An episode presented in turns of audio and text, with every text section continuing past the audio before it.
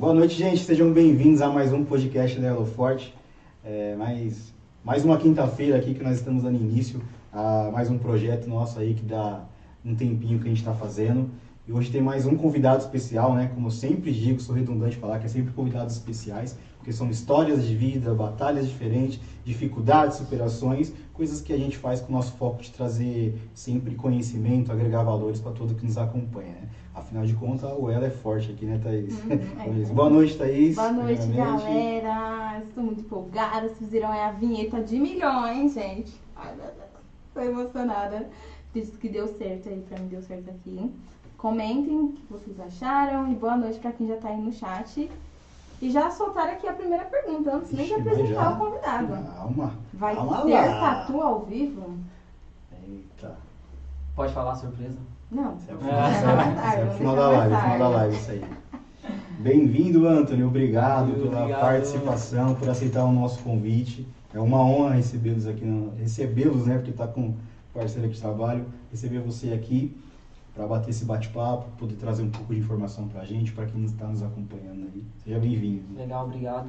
É, obrigado, Thaís. Obrigado, Michel, pelo convite, né? Por dar voz a, a gente aqui, os empreendedores e é, o pessoal local. E eu estou muito feliz de poder compartilhar um pouquinho sobre as minhas experiências hoje aqui com vocês. E com todo mundo que está aqui assistindo a gente agora. Legal, e hoje promete, hein? Tem a resenha aqui já antes de começar, já foi legal, já rendeu bastante coisa aqui. Espero que vocês é, se sintam é, à vontade aí também para poder participar do bate-papo com a gente. Eu sempre gosto de dizer que aparece apenas nós dois aqui, eu e o convidado, mas a mesa está aberta para vocês. Então, sintam-se à vontade para fazer pergunta, participar. A Thaís faz a leitura aqui da pergunta de vocês. Sintam-se parte aqui da, da mesa para a gente poder fazer esse papo bem descontraído, tirar dúvidas de vocês, que é o mais importante aí, né? Bom, para começar aí, para quem está te conhecendo através do nosso canal e para quem está vindo através do, do Antron aqui, trazer, somos Elo Forte, um, um e-commerce aí, né? E a gente faz a primeira pergunta, quem é o Anthony? Da onde é, iniciou a jornada de ser tatuador? O que você pode explanar para as pessoas te conhecerem pela primeira vez? Bom, vamos lá. Quem é? Quem sou eu? Essa- pergunta é muito difícil. Já começa já. Nossa, cara, eu não vou aliviar. Já vou fazer uma pergunta já que vai te deixar desmontado. Cara, bom, já, já falaram meu nome, né? Eu sou Anthony Rulli, sou tatuador há seis anos aqui em Diadema. É, mas eu já trabalho como autônomo aí já tem uns 10 anos. Então, é, a ideia de se tornar tatuador veio naquele, naquela conversa que a gente estava conversando aqui antes, né? É, tentando várias coisas, é, tentando fazer várias coisas diferentes. Foi quando surgiu a oportunidade de fazer tatu, porque era algo que eu me identificava muito, é algo que eu gosto, é algo que eu sempre é, gostei muito, né? Eu gostava muito de fazer tatuagem no meu corpo e eu gostaria muito de trabalhar com algo que eu gostava bastante. Então, a ideia de fazer tatu foi exatamente isso. Que, inclusive essa ideia eu tive é, quando eu trabalhava é, na rua, né? Eu, eu vendia uns produtos na rua como camelô e era muito difícil trabalhar porque tinha bastante polícia e ficava muito em cima. Eu falei assim, mano, eu preciso ter uma ideia muito boa de negócio e uma coisa que eu gosto bastante, uma coisa que eu me identifico e que vai me tirar desse lugar aqui, dessa rua, né? E foi a tatuagem, foi quando veio a ideia de tatuagem, que é algo que eu me identifico e é algo que eu, que eu acho que é muito, Legal. é muito legal. É literalmente uma arte, né? É literalmente uma arte, exatamente. É, eu sempre gostei muito da arte, né? Eu sempre gostei muito de música, de desenho, de várias coisas que tá agregado à arte. Então, a tatu pra mim foi tipo assim, ó, esse é o seu lugar aqui, tá ligado? Que legal, bacana. Então, galerinha, para vocês que queiram aí é, acompanhar mais a, a trajetória aí do Antrim Pós Podcast, certo? O arroba dele tá aqui na descrição, vocês podem acompanhar, né? Lembrar aqui que a gente fala também, se vocês querem participar, precisa do bate-papo aí, precisa se inscrever no nosso canal. É, é uma forma também de ajudar nós a crescermos aí, poder fomentar esse canal e poder sempre ter é, mais é, engajamento para poder trazer cada vez mais profissionais aqui, tá bom? E onde a gente encontra você além do arroba que está na descrição, onde é o seu ponto físico, onde que a gente consegue encontrar você, quem queira fazer uma tatuagem lá. Cara, hoje em dia você me encontra em praticamente todos os lugares, não físico, mas também digital, né? Eu tô aí no Facebook, Instagram, é, YouTube, TikTok, é, Twitter.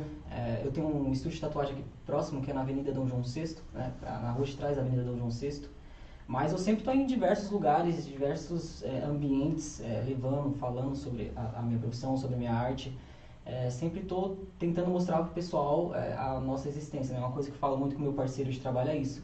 É, eu estou na internet já tem também aí uns sete anos, veio junto com a minha, minha profissão como tatuador, porque é uma forma de você mostrar para as pessoas que você existe. Né? Hoje é uma forma muito boa de você mostrar que você está ali, é a internet. Ela te dá uma oportunidade gigantesca de você não só atingir, é, vamos supor, duas, dez, vinte pessoas que passam ali no seu estabelecimento, mas na internet a gente pode atingir, atingir 10 mil, 50 mil, 100 mil pessoas.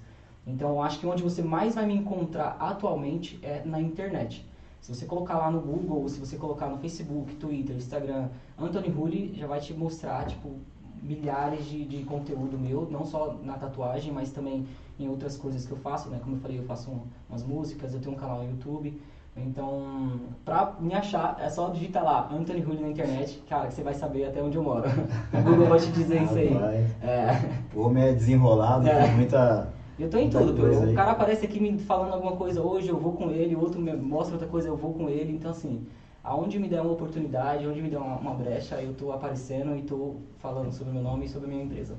Você acha que o, quando você falou, citou aí que você trabalhou na rua e tal, você acha que isso já foi uma escola, já te ajudou a, a sei lá, dar a cara a tapa para situações, para a sociedade, para o mundo, assim, de poder falar, porque a sua profissão, querendo não, você vende seu trabalho, né? Então, é muito difícil a pessoa conseguir se soltar, poder vender o seu trabalho, né?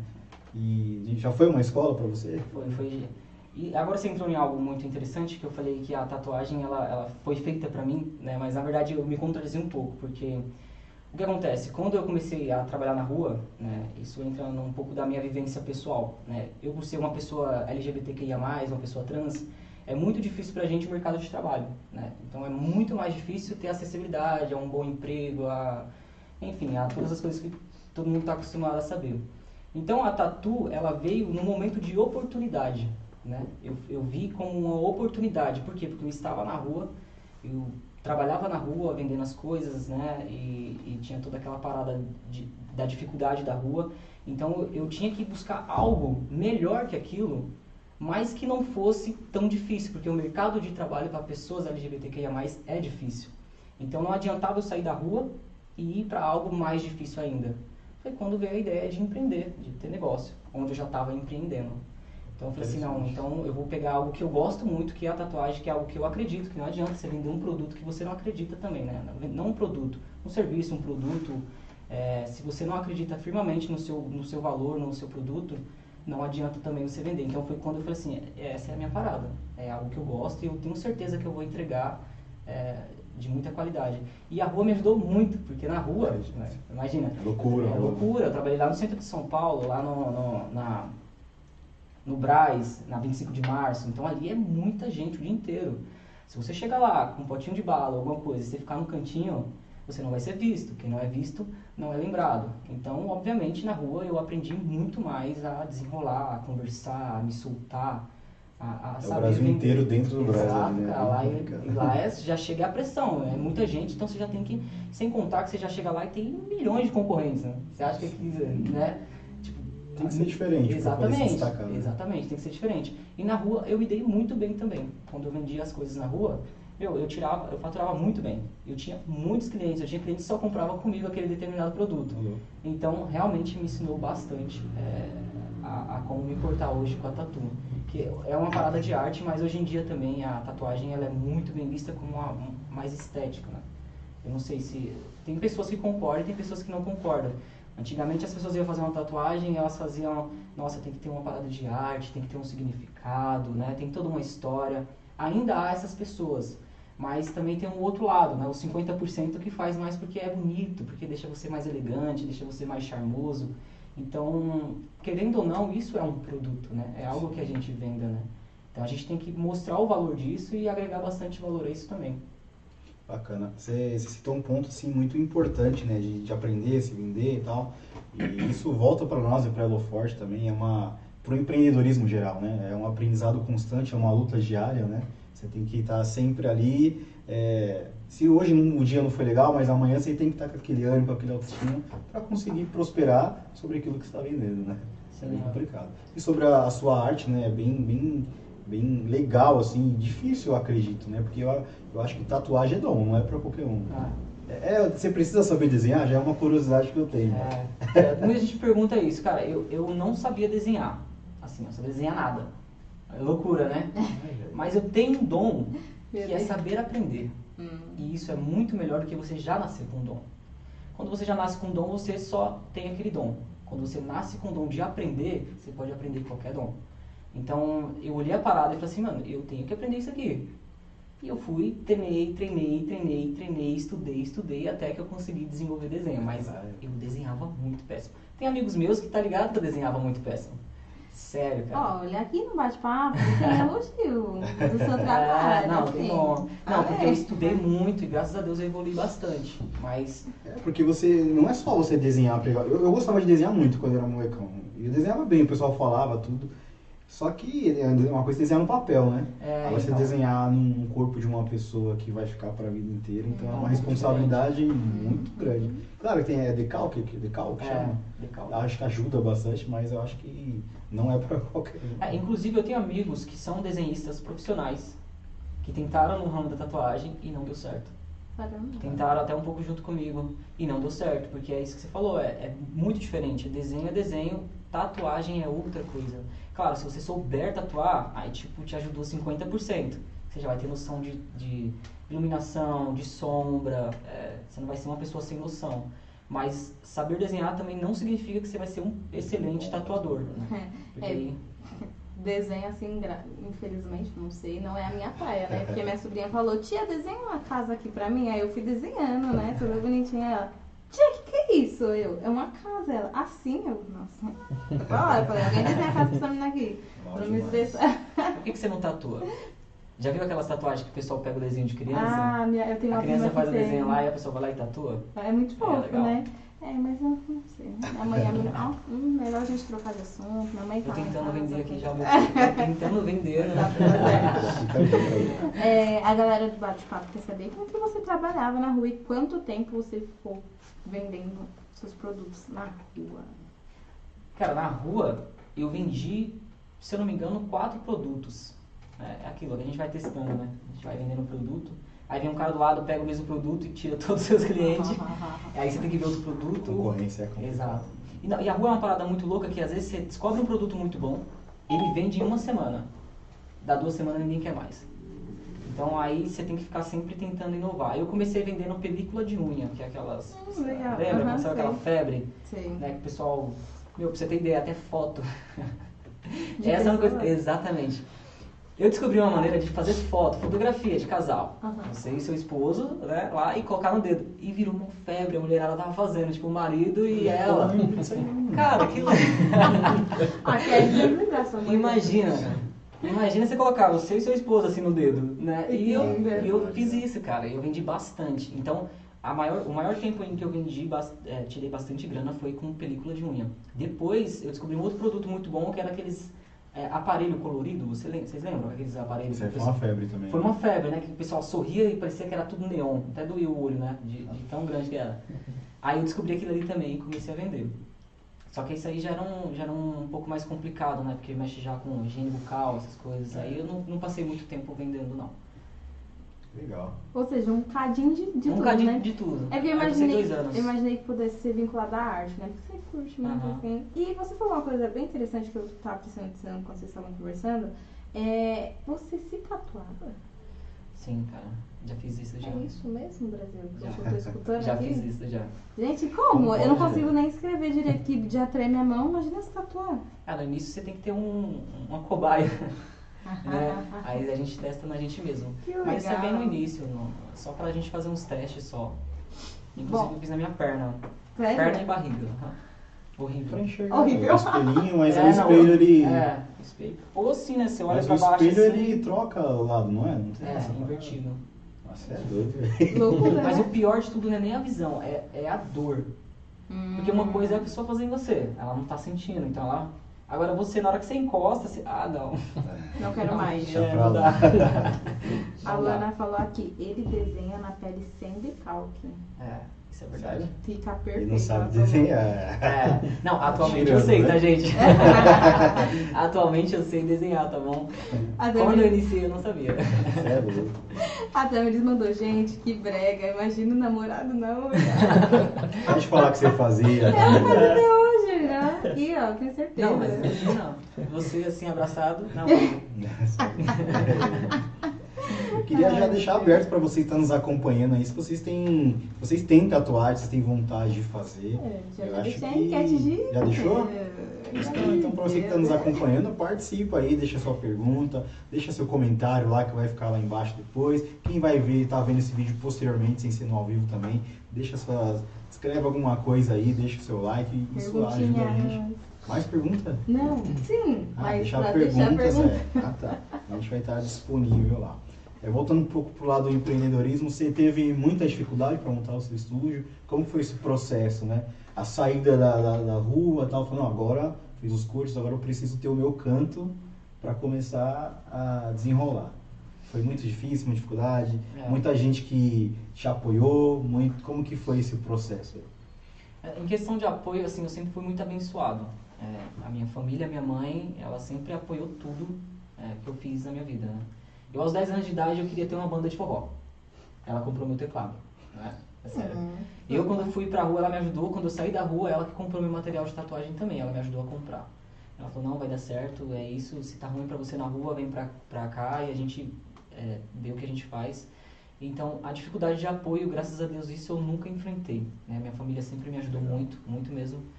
E isso já é um grande passo, né? Que É o mais importante, É. ter pessoas que, que te apoiam, né? Que, não aquela que dá um tapinha no ombro e fala beleza e se lasque, né? É. Mas é, eu sempre gosto de ser que a família sempre apoia, né? Os amigos mais próximos que são que tá do nosso lado. Mas é, é difícil um apoio mútuo, É, assim, é que difícil. você acredita, né, gente? É, muita gente fala, ah, eu quero fazer isso, mas aí o meu marido não deixa, ou minha mãe fala que não vai dar certo, então isso realmente é ruim. Se você enfrentar essa batalha aí já vai ser difícil pra caramba. Então nessa parte, é, graças a Deus eu, eu não tive problema, que minha, minha família sempre me apoiou muito. Mas o início é muito difícil, com certeza, né? É, são poucas pessoas que querem né, emprestar sua pele, ainda mais algo que é pra sempre, né? Tatuagem, né? Eu não escolhi algo que é o cabelo, né? Que vai crescer daqui a uma semana. Né? Tatu é muito difícil. Se você errar ali, é, é- é- não tem perdão, é uma coisa que vai ficar para sempre. Então, as dificuldades maiores era para conquistar né, o cliente, né, para conseguir a confiança da pessoa, na verdade. Né, para mostrar para a pessoa que, olha, eu consigo fazer um trabalho de qualidade, é, vai dar tudo certo. Tem muita aquela coisa que quando a gente inicia também a gente não tem estrutura, então eu comecei ali no meu quarto mesmo, atendendo algumas pessoas mais próximas. Só que não demorou muito para ter resultado, cara, foi bem rápido. Né? Eu acho que essa parada de eu sempre estar conversando com muita gente, é, sempre estar dialogando com bastante pessoas, né? Onde eu vou, eu sempre sou uma pessoa que conversa com muitas pessoas, então sempre me ajudou muito, porque eu não deixei, não, não fiquei com meu peixe, sabe? Tem pessoa que começa um negócio hoje e ela fica ali, ó, esperando bombar, esperando alguém descobrir ela, na verdade. E na verdade a gente não pode fazer isso, exatamente. Quando você, quando você descobre algo, cara, o que você tem que fazer é falar nos quatro cantos do mundo sobre aquela coisa. Então foi o que eu fiz. Foi, eu já comecei a falar pra todo mundo que eu tava tatuando, que eu, é, era, era a minha nova profissão e já comecei a agir também como tal. Né? Não foi aquela pessoa que falou assim, ah, eu sou iniciante, tô aqui testando, não. Eu fui aprendendo, estudando Mostrar muito. autoridade, né? Exatamente. A importância da autoridade. Então a pessoa chegava lá para fazer tatuagem, eu, ah, esse aqui, então eu já desenrolava na hora, já desenhava, já fazia, a pessoa já saía com um resultado legal. E ajudou no boca a boca, né? A pessoa sai satisfeito, fala e, e volta. Então, é- essa dificuldade também eu não enfrentei. É mais a questão de estrutura mesmo, né? A estrutura que, claro, você está começando agora, você não vai abrir um, um comércio pagando aluguel de 1.500 reais, né? Um negócio super grande. Então, eu comecei em casa mesmo, São processos, são degraus, né? Exatamente, são degraus. Que é, também não adianta você montar tudo isso, chega lá e você não tem uma cartela de clientes, né? Não tem a confiança, a, a autoridade que você tem. Então eu sempre fui no mesmo nível que as coisas se acompanhando, né? Meus clientes acompanhando meu, o meu, a minha evolução, e a minha evolução acompanhando o meu, meu negócio. E foi aos poucos subindo e evoluindo. Como toda profissão, um processo de evolução e você tem que estar sempre é, predisposto, né, a, a não desistir, a lutar, né, a estudar, sempre se superar, né? E, ter os pés no chão. Isso, é o mais importante. É, o mais né? importante é ter o pé no chão. Porque acontece muito disso, que tem alguém, uma pessoa que começa um negócio hoje e ela já, já monta tudo, já se endivida e já compra tudo e tipo, ela não, não sabe ainda o resultado, né? Ela não, não trabalhou ainda para saber, é, não se planejou para saber qual é o seu retorno ainda. E, e entra na, na, questão de, de, de, consistência também, né? De, de resiliência, né? Porque eu comecei a tatuar e eu não parei, eu comecei a tatuar e fiz uma semana e parei, dois meses e parei. Desde que eu comecei a tatuar, eu falei, esse é o meu negócio, essa é a minha área, a minha profissão. E desde até hoje, seis anos, eu tô aí o tempo inteiro falando sobre isso, mostrando sobre isso. Então a consistência, a resiliência é uma das coisas mais importantes. Né? Vamos supor que você hoje comece a cortar cabelo. Você fala, ah, eu corto cabelo. Não importa se é em casa, se é na rua, se é um estabelecimento. E essa semana você está cortando. Aí o seu cliente vai lá semana que vem e pede para cortar o cabelo com você. Aí você não está cortando porque você está doente ou você está viajando. Então já quebra um pouco a consistência. A pessoa ela quer saber se você está lá para resolver o problema dela. Ou seja, quando a pessoa quer fazer uma tatuagem, ela quer saber, você está lá para fazer a tatuagem? Então eu estava lá o tempo inteiro para fazer a tatuagem. Então não teve pausa, não teve é, tempo, não teve é, é, fluxo de, sabe, de cair, tá ligado? Não teve nenhum tempo disso. Desde que eu comecei até hoje, eu sempre peguei um fluxo muito forte e não parei até agora. Legal. É uma boa. Fica uma dica aí para quem está acompanhando aí também, né? Uma boa história de vida aí. Porque às vezes tem gente que está com algum tipo de serviço aí, algum comércio, ou seja lá qual for, né? Sua, o seu meio de trabalho, está desanimado aí, querendo desistir é. e tal. É bom você acreditar mais em si mesmo, né? E vai dar certo, né? Não, desânimo... Percalços acontecem é. durante a vida, mas faz parte para você poder crescer também, né? É. Não, e o desânimo ele acontece o tempo inteiro, né? Ele vem o tempo inteiro. Eu acho que é normal a gente ficar desanimado, né? Só que é, é isso que eu tô falando, é você, não, cara, eu não tenho o que fazer. O que, eu vou fazer além disso? Eu só tenho isso para fazer. E você não desanimar, entendeu? É, mas é muito difícil, porque em seis anos, o ano passado que eu enfrentei uma parada assim meio que desânimo, acho que foi um acúmulo de tantas coisas que eu fiz, que aí chegou numa parada e falei assim, meu, peraí, será que é, eu tô indo no caminho certo? Mas mesmo assim, eu fui lá, voltei, me ergui e falei assim, não, é isso e vamos pra frente cabeça boa, assim, é. que tá sempre alinhada, né, com é. o que você acredita e, vai para cima. Acho que a, o nosso sucesso depende muito da gente, né? E nós mesmos tem que acreditar em nós, né? Muitas pessoas te apoiam, mas nem sempre vai ser o que é sempre vai o alicerce, né? É, você tem que estar tá predisposto a sair da sua zona de conforto para conquistar as coisas. Exatamente. Na verdade é só você, cara. É. Sua mãe pode te apoiar, seu irmão, seus amigos, mas se você não se apoiar, esquece, cara. Se você não estiver lá firme, forte, olha, eu vou conseguir, eu vou fazer isso, eu vou estar resiliente, você não consegue. Você mesmo se boicota, você mesmo se auto-sabota. A gente Sim. faz isso direto. E aí, Thaís? Eu tenho uma frase muito boa para esse momento. É, às vezes, quando a gente está fazendo alguma coisa, ou até quando alguém fala, ai, mas você podia não trabalhar hoje, não sei o que lá. Eu falo, se eu não fizer, ninguém vai fazer por mim. Porque nós somos os próprios donos da nossa empresa e a gente não tem funcionário. Se a gente não fazer, quem vai fazer por nós? Então é super isso. Pensa numa geminiana aí que tem um, o ânimo aí. O ânimo não, né? A, a mudança de humor. Bipolar. Hoje quero, amanhã não quero. É, não, não é hoje, é daqui a pouco. Daqui a cinco minutos. Exatamente. Não, mas é, você falou isso aí e é uma das coisas que eu escuto pra caramba também, de amigos. Né? Uhum. Mas por que, que você vai. Ô, oh, mas por que você vai trabalhar hoje? Mas do mais sábado? Cara, a gente trabalha o tempo inteiro. Sim. Não é verdade? Autônomo, empresário, trabalha o tempo inteiro. Você vai pra festa, você está pensando em trabalho. Você é em casa, está pensando em trabalho. Você está na feira, pensa em trabalho. A gente pensa em trabalho o tempo inteiro. É assim, cara. Tem jeito. Não tem jeito, é. entendeu? Você estava falando lá que às vezes não usa o decalque, faz o desenho lá de já de cabeça e tal. Como, como funciona esse processo de, de tatuagem, higienização? sobre decalque? Quais os cuidados, as coisas que você tem que estar tá ligado para poder começar a fazer uma tatuagem na pessoa? Uma das coisas que é mais importante, que eu acho que é, é um, um, detalhe que eu sempre tive desde o início até hoje, é a, é a, higiene, é a higiene, né? A limpeza, né? Isso é, é incontestável. Não importa se você quer no início eu comecei no meu quarto, fazendo tatuando alguns amigos próximos, mas desde o início sempre foi um ambiente bem higienizado, bem limpo, não tinha sujeira, não tinha excesso de, de materiais passado. Então, eu acho que isso é um dos pilares que as pessoas mais observam quando entram no estúdio de tatuagem. É se o ambiente está bem limpo e bem higienizado. Né? Se tiver excesso de lixo, se tiver excesso, excesso de agulhas, essas coisas não é legal. Né? As pessoas percebem isso. E também, gente, é muito perigoso. A tatuagem é, uma, é muito perigoso. Eu sei que muita gente não leva a sério a tatu, mas é uma, é uma coisa, é um procedimento muito perigoso. A gente mexe ali com agulha, com sangue, com bactérias, com vários tipos de corpos diferentes. Então, quando você for no estúdio, você tem que tomar muito cuidado é, nas coisas que você toca, é, as coisas que você deixa em cima. E a gente também, nós tatuadores também. É, assim que eu acabo um trabalho, o Victor vê direto, né? Na minha vida, nunca, nunca eu fecho o estúdio e deixo para limpar a bancada ou o ambiente no dia seguinte. Isso nunca vai acontecer. É, sempre quando eu termino, pode ser meia-noite, uma hora, independente da hora que seja, eu limpo tudo, eu higienizo tudo para mim poder ir embora. Porque é o que eu falei, a gente mexe com sangue, com agulhas. É, é muito importante que você deixe aquele ambiente seguro.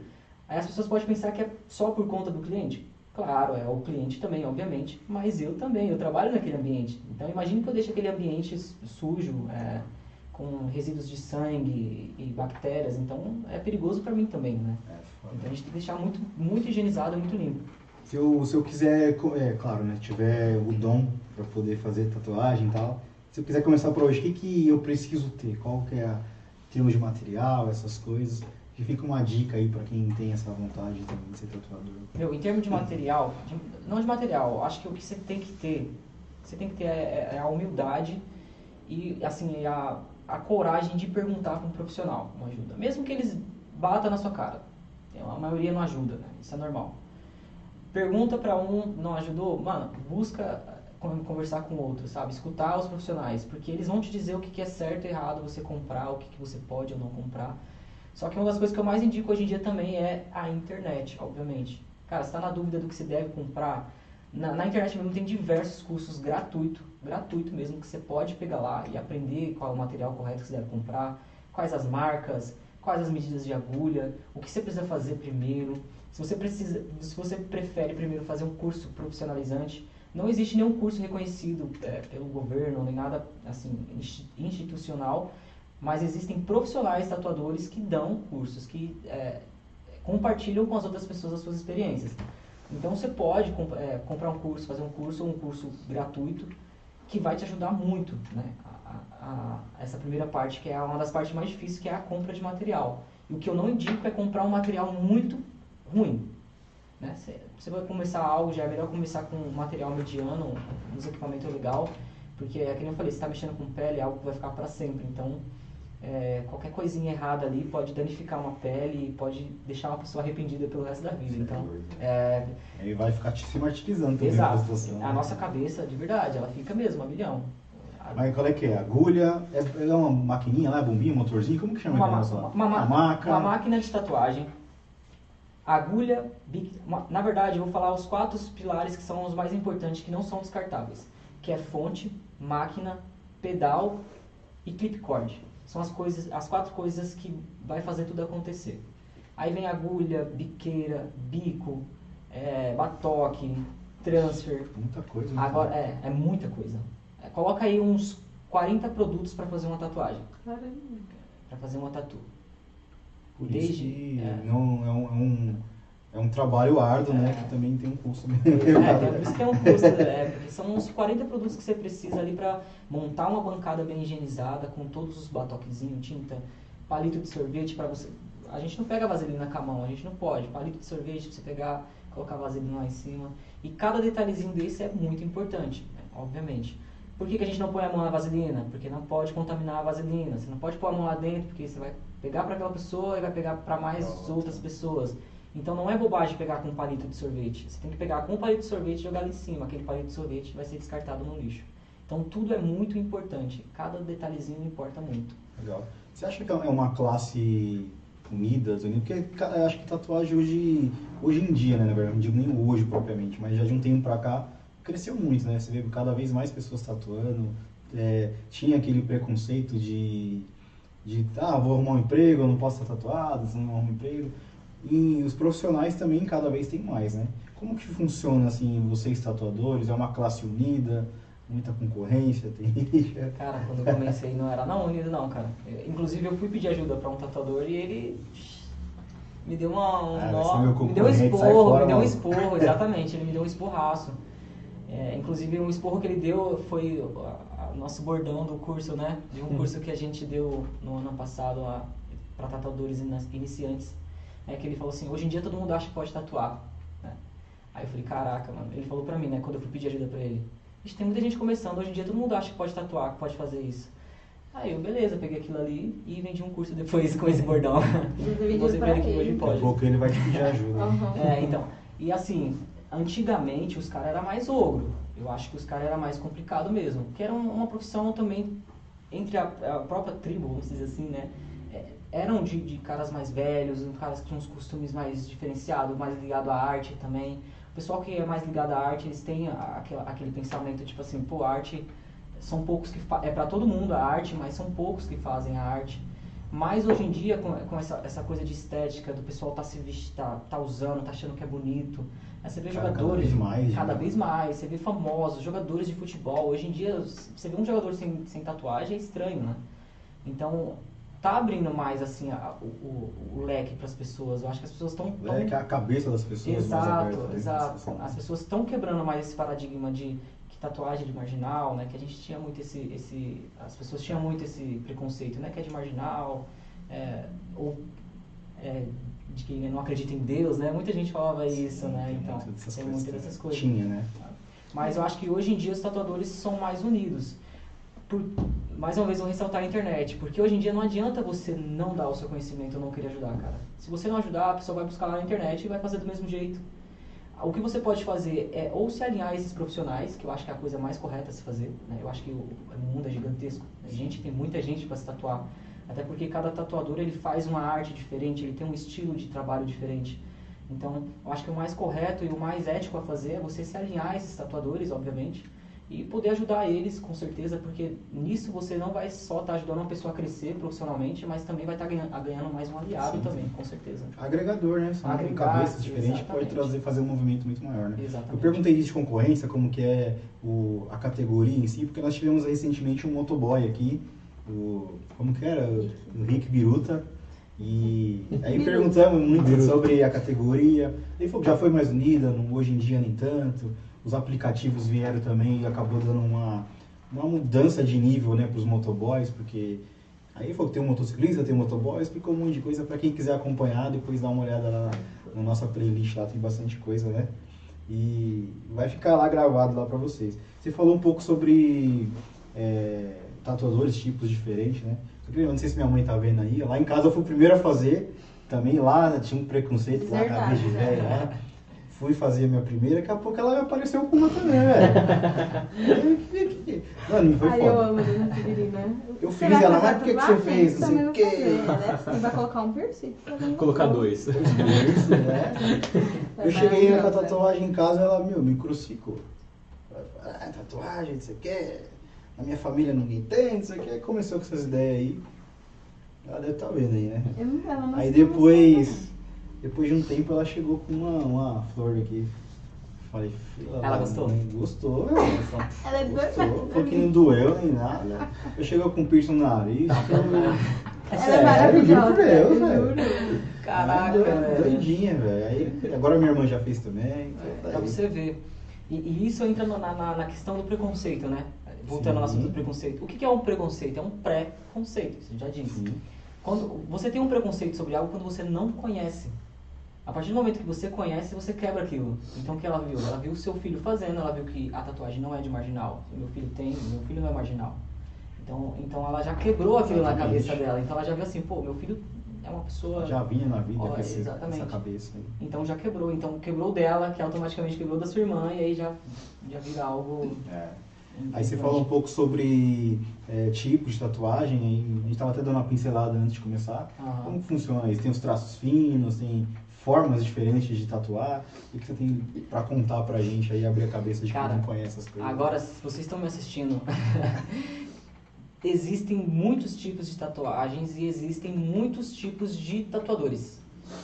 Ou seja, tem muita gente que faz uma tatu comigo e adora, acha muito legal os traços, acha muito bonito. Aí depois ela volta com uma tatuagem que eu nunca nem vi na vida, que eu nunca nem fiz, e ela quer porque quer fazer comigo, porque achou que os meus traços são muito legais. Mas eu não sou especializado naquele estilo de trabalho.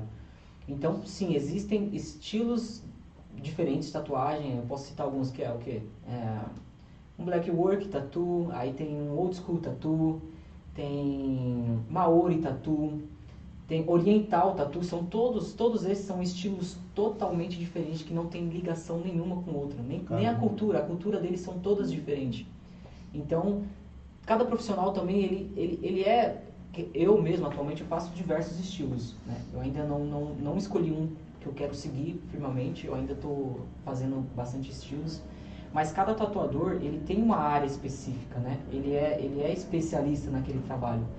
Então, muitas das vezes as pessoas aparecem com as tatuagens não vou dizer feias, mas que não gostou, que não obteve um resultado legal, porque essa pessoa levou esse tipo de arte para fazer com uma pessoa que não era adequada a fazer essa arte. Só que a, a maioria das vezes o cliente que insiste para fazer com esses profissionais. Porque o correto é você procurar o profissional correto para aquele desenho. Ah, eu quero fazer um portrait, que é o quê? Uma foto, a fotografia do meu filho. Tem muita gente que faz isso. Cara, você vai levar lá pro cara que faz, sei lá, um traço fino, escrita. O cara que só faz escrita. Você não vai levar para ele. Mano, tem umas fotos de rosto que é a bizarro. Vai por isso que sai bizarro. Exato, por isso que sai bizarro. Mas de verdade, isso que bizarro. É, a criança nariz é Michael Jackson. Isso pode acontecer. Por quê? Porque você não escolheu o profissional correto. Então, para cada estilo tem um profissional, cara. E você deve procurar o profissional. Não fique insistindo no tatuador. Meu, mas faz. Se o cara falar pra você que não sabe fazer, não insiste. Não fica, ah, não, faz, eu confio em você. Por isso que dá erro, entendeu? Eu mesmo faço isso direto. Tem muito trabalho que eu recuso. Mas tem muita gente que fica em cima de mim, não quero que você faça. E, meu. É porque tem a confiança em você que ele vai dar a pessoa. Né? Exato, da pessoa, mas assim, não é a minha área, entendeu? Então, cada profissional, cada tatuador, ele tem sim. Ele tem especialista só em escritas, tem especialista em rosto, tem especialista em colorido, tem especialista em preto e sombra. Então, cada área tem um profissional. Então, ou seja, você fez uma tatuagem com um tatuador, gostou muito, você quer fazer outra, se você olhar lá no, no portfólio dele e não tiver nada relacionado, esquece, cara. Pega essa tatuagem e faz com outro profissional. Porque provavelmente você vai se arrepender do resultado. E o, e o tatuador também, porque a gente fica assim, caramba, cara, por que eu peguei Pô, isso aí? legal, eu já fiz não, isso, eu já fiz né? isso, eu já peguei trabalho que não era pra mim. E a pessoa até que ficou legal, mas eu fico assim, cara, não tem nada a ver, Não Você ficou que legal. sabe ali a essência Exato. como é. Você que sabe como funciona tudo, você, você fica, meu, eu não durmo. Eu Mas fico todo lugar, no banheiro, Ah, eu comendo. Cara, não fazer uma coisa que não gostei, eu fico Eu também, martirizando dias. né? Eu também. Eu fico, até vir a próxima que eu errei. É, aí consertar. E cobra aquela. Tem algumas perguntas aqui, mas a, a última foi perfeita. Na verdade, sua mãe se pronunciou, ela falou que a Rosa é linda e que ela vai fazer outra, tá? Vai fazer ó, Vai fazer sim, acho que tá super apoiada. E a Tamiris sugeriu pra ela fazer um dragão da coluna até a perna. Acho que você é dando ideia. Dá ideia pra doida, não. Tem uma pergunta bem legal relacionada mais ou menos do que a gente tá falando. Se você já fez alguma tatuagem, mas que o cliente não gostou. Cara, já. Ih, ficou feita, né? Isso é uma coisa muito, muito, muito louca de lidar. Porque a gente. é, Vamos supor.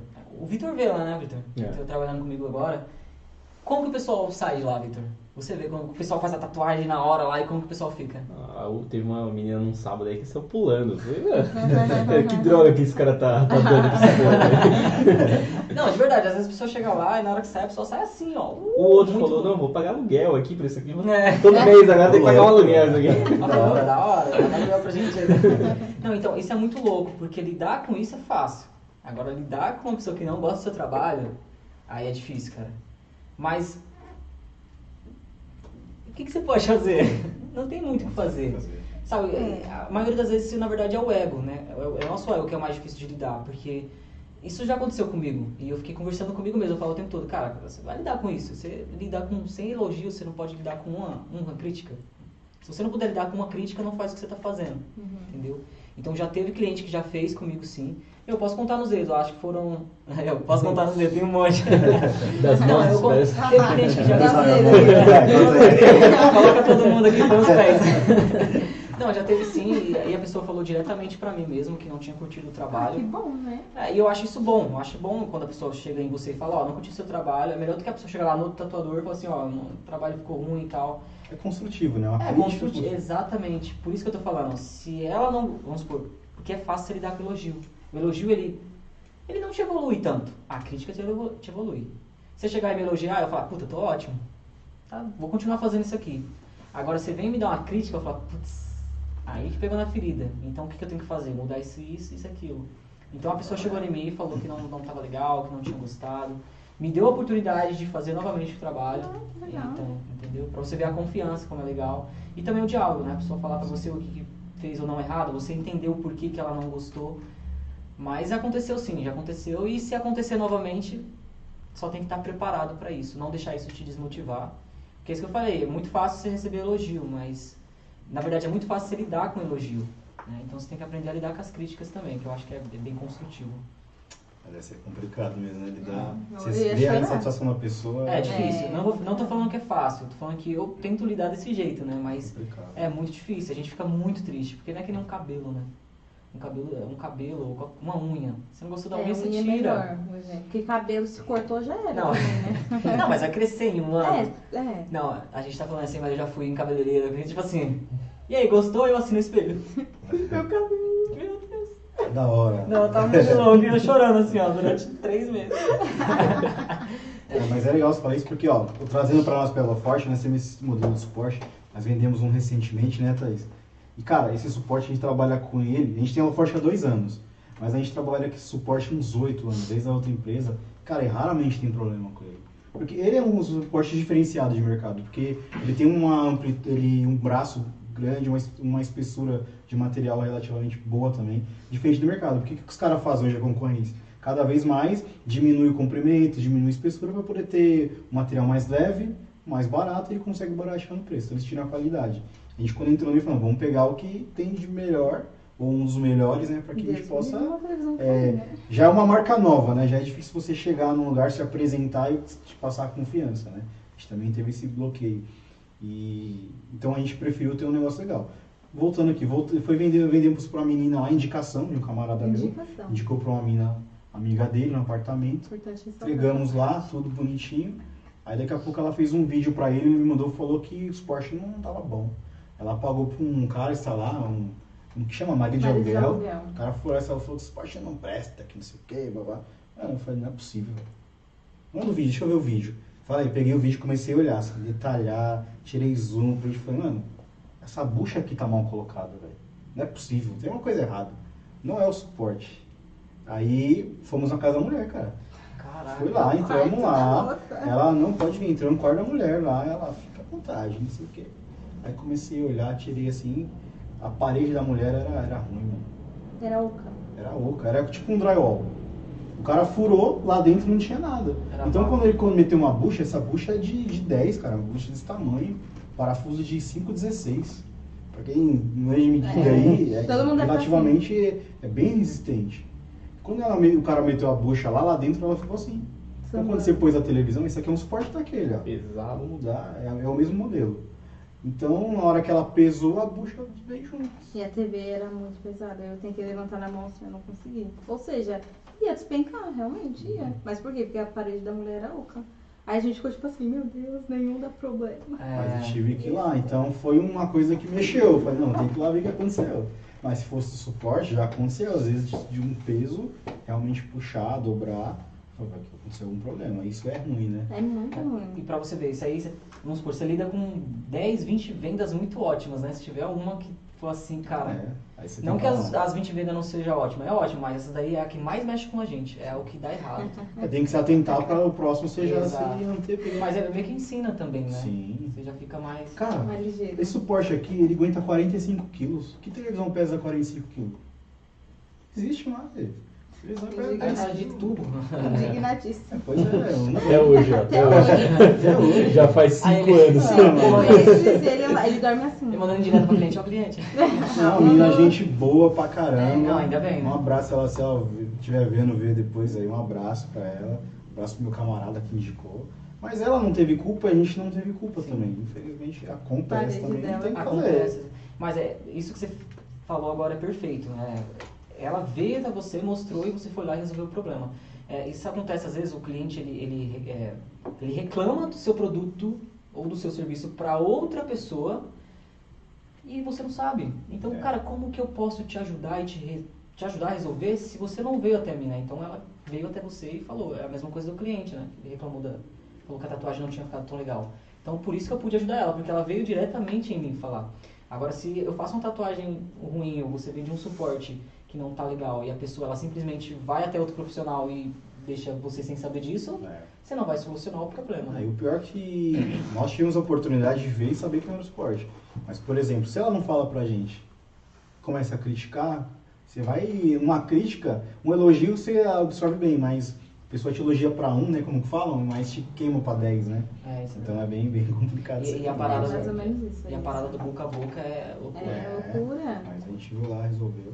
Felipe, não desiste de mim, eu vou ler essas perguntas, tá bom? É porque foi mandando você ficou lá pra cima, mas eu vou. Ah, é? Quer falar umas O, perguntas? o Faz Felipe, né? O Felipe é, É, Manda mal então. acompanha já o Anthony há um tempo. Deus. Eu só queria frisar que a Bia Pink mandou, ela é forte do povo, vai até a casa do cliente resolver bem. Também, velho. Porque a gente acredita no que a gente faz, a gente acredita no que a gente vende. Então, é isso aí. É a credibilidade, É, né? e, e a, a parada não é só vender. Eu aprendi há um tempo, na verdade aprendi, aprendi há pouco tempo isso, né? A gente que trabalha com produto, serviço, é, com vendas, vamos dizer assim. Né? Não, a gente acha que é só vender, mas na verdade não é. O pós-venda é muito mais importante. Exato. Resolver problema, solucionar é uma das coisas mais importantes além de venda, porque se você não solucionar o problema do, do cliente, cara, é um cliente vai comprar uma vez e o boca a boca ele vai te, te destruir, né? É, foi uma, uma lição que nós tivemos aqui no podcast que ficou marcado pra mim, um amigo meu, inclusive Felipe também o nome, não sei se ele tá, sempre acompanha a gente. não falou nada. Ele trabalha na área de vendas, tudo. E ele falou, é, o cara que trabalha com vendas, vende alguma coisa, tem que trabalhar na dor do, do cliente, né? E o pós-venda é muito mais importante. É. Porque qual que era a dor dela? Ela pôr a televisão lá, funcionar era o que ela queria. E por um motivo o nosso suporte não, não deu certo lá por conta do quê? A gente não conseguiu suprir a dor dela, mas a dor não, é, não foi o nosso suporte. A dor dela foi a parede, foi muito mais além disso. E esses apartamentos é feito. Os caras fazem umas paredes meio que. é, não é aqueles tijolo né, antigo. Hoje em dia, esses mais novos eles fazem com. Tipo uns pré-moldados, né? Então as paredes são ocas mesmo. Na verdade, a dor, de- a dor dela não era nem o suporte, então era a parede. A parede, parede. foi a Que parede. loucura. Só Vai, fala as perguntas aí, manda aí pra nós. Ele te elogiou, falou que você é um ótimo professor, perfeito na verdade. E ele quer saber qual tatu mais difícil que você já fez. Qual foi a mais difícil? Nossa, cara, que loucura. Qual foi a tatu mais difícil? Mano, eu já fiz muitas, cara. Mas tem uma específica, que foi muito difícil, não o processo, mas a situação em si. Eu acho que conta também. É, eu acho que É, acho que sim. Foi uma moça, inclusive, moça, se você estiver assistindo aí, por favor, fala, foi eu. Mentira, ela não vai falar nunca que foi ela. Foi uma moça tatuar no meu estúdio uma vez, e ela foi com um rapaz, e ela subiu sozinha pro estúdio e falou que queria tatuar a assinatura, né, a assinatura de um rapaz. E eu falei, não, beleza, vamos tatuar a assinatura de um rapaz e tal. Aí ela falou que tava com um acompanhante que tava lá embaixo, que não podia subir por causa que era em época de pandemia, mas eu tinha deixado liberado um acompanhante com máscara para subir.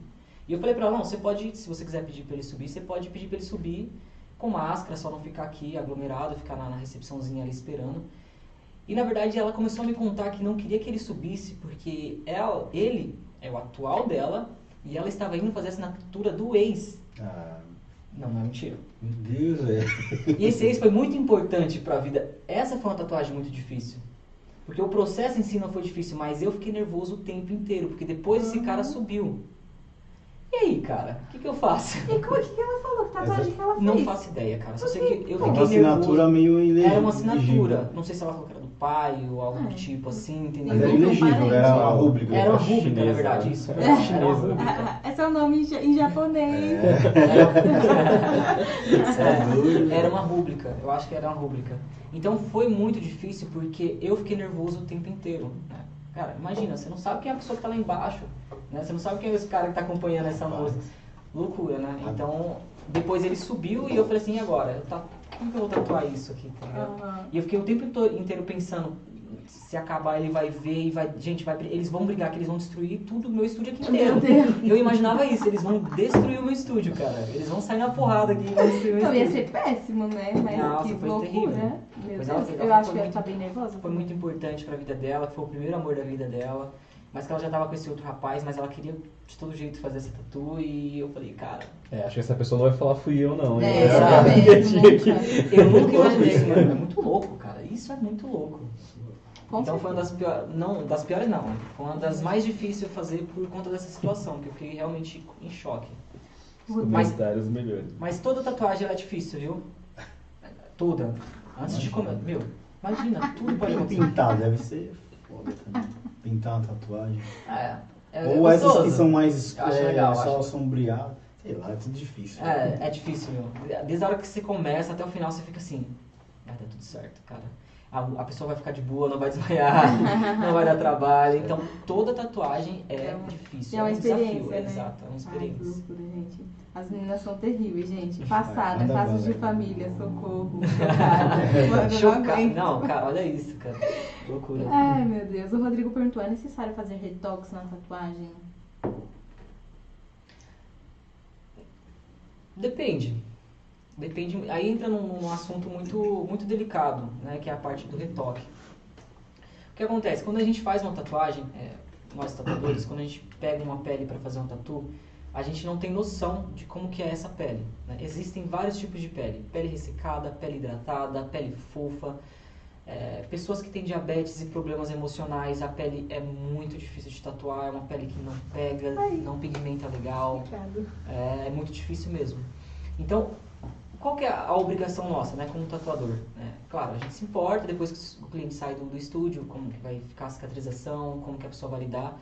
Mas a nossa, a, a nossa maior parte de obrigação como tatuador é que aquele pigmento saia dali bonito, né, harmônico, bem pigmentado. Mas quando as pessoas saem do estúdio, a gente não controla muito como que elas vão cuidar. Se elas vão pegar sol, se elas vão comer carne de porco, se elas vão é, coçar, arrancar casquinha. Então, a maioria das vezes, a tatuagem sai do estúdio perfeita, né, com a pigmentação legal, mas o cliente ele pega um pouco na cicatrização, então acaba precisando fazer retoques. Então, há tatuagens que assim que você sai do estúdio, dá 15 dias, um mês, ela precisa de retoque, mas há tatuagens que não precisa, não precisa ficar ressaltando a cor da tatuagem.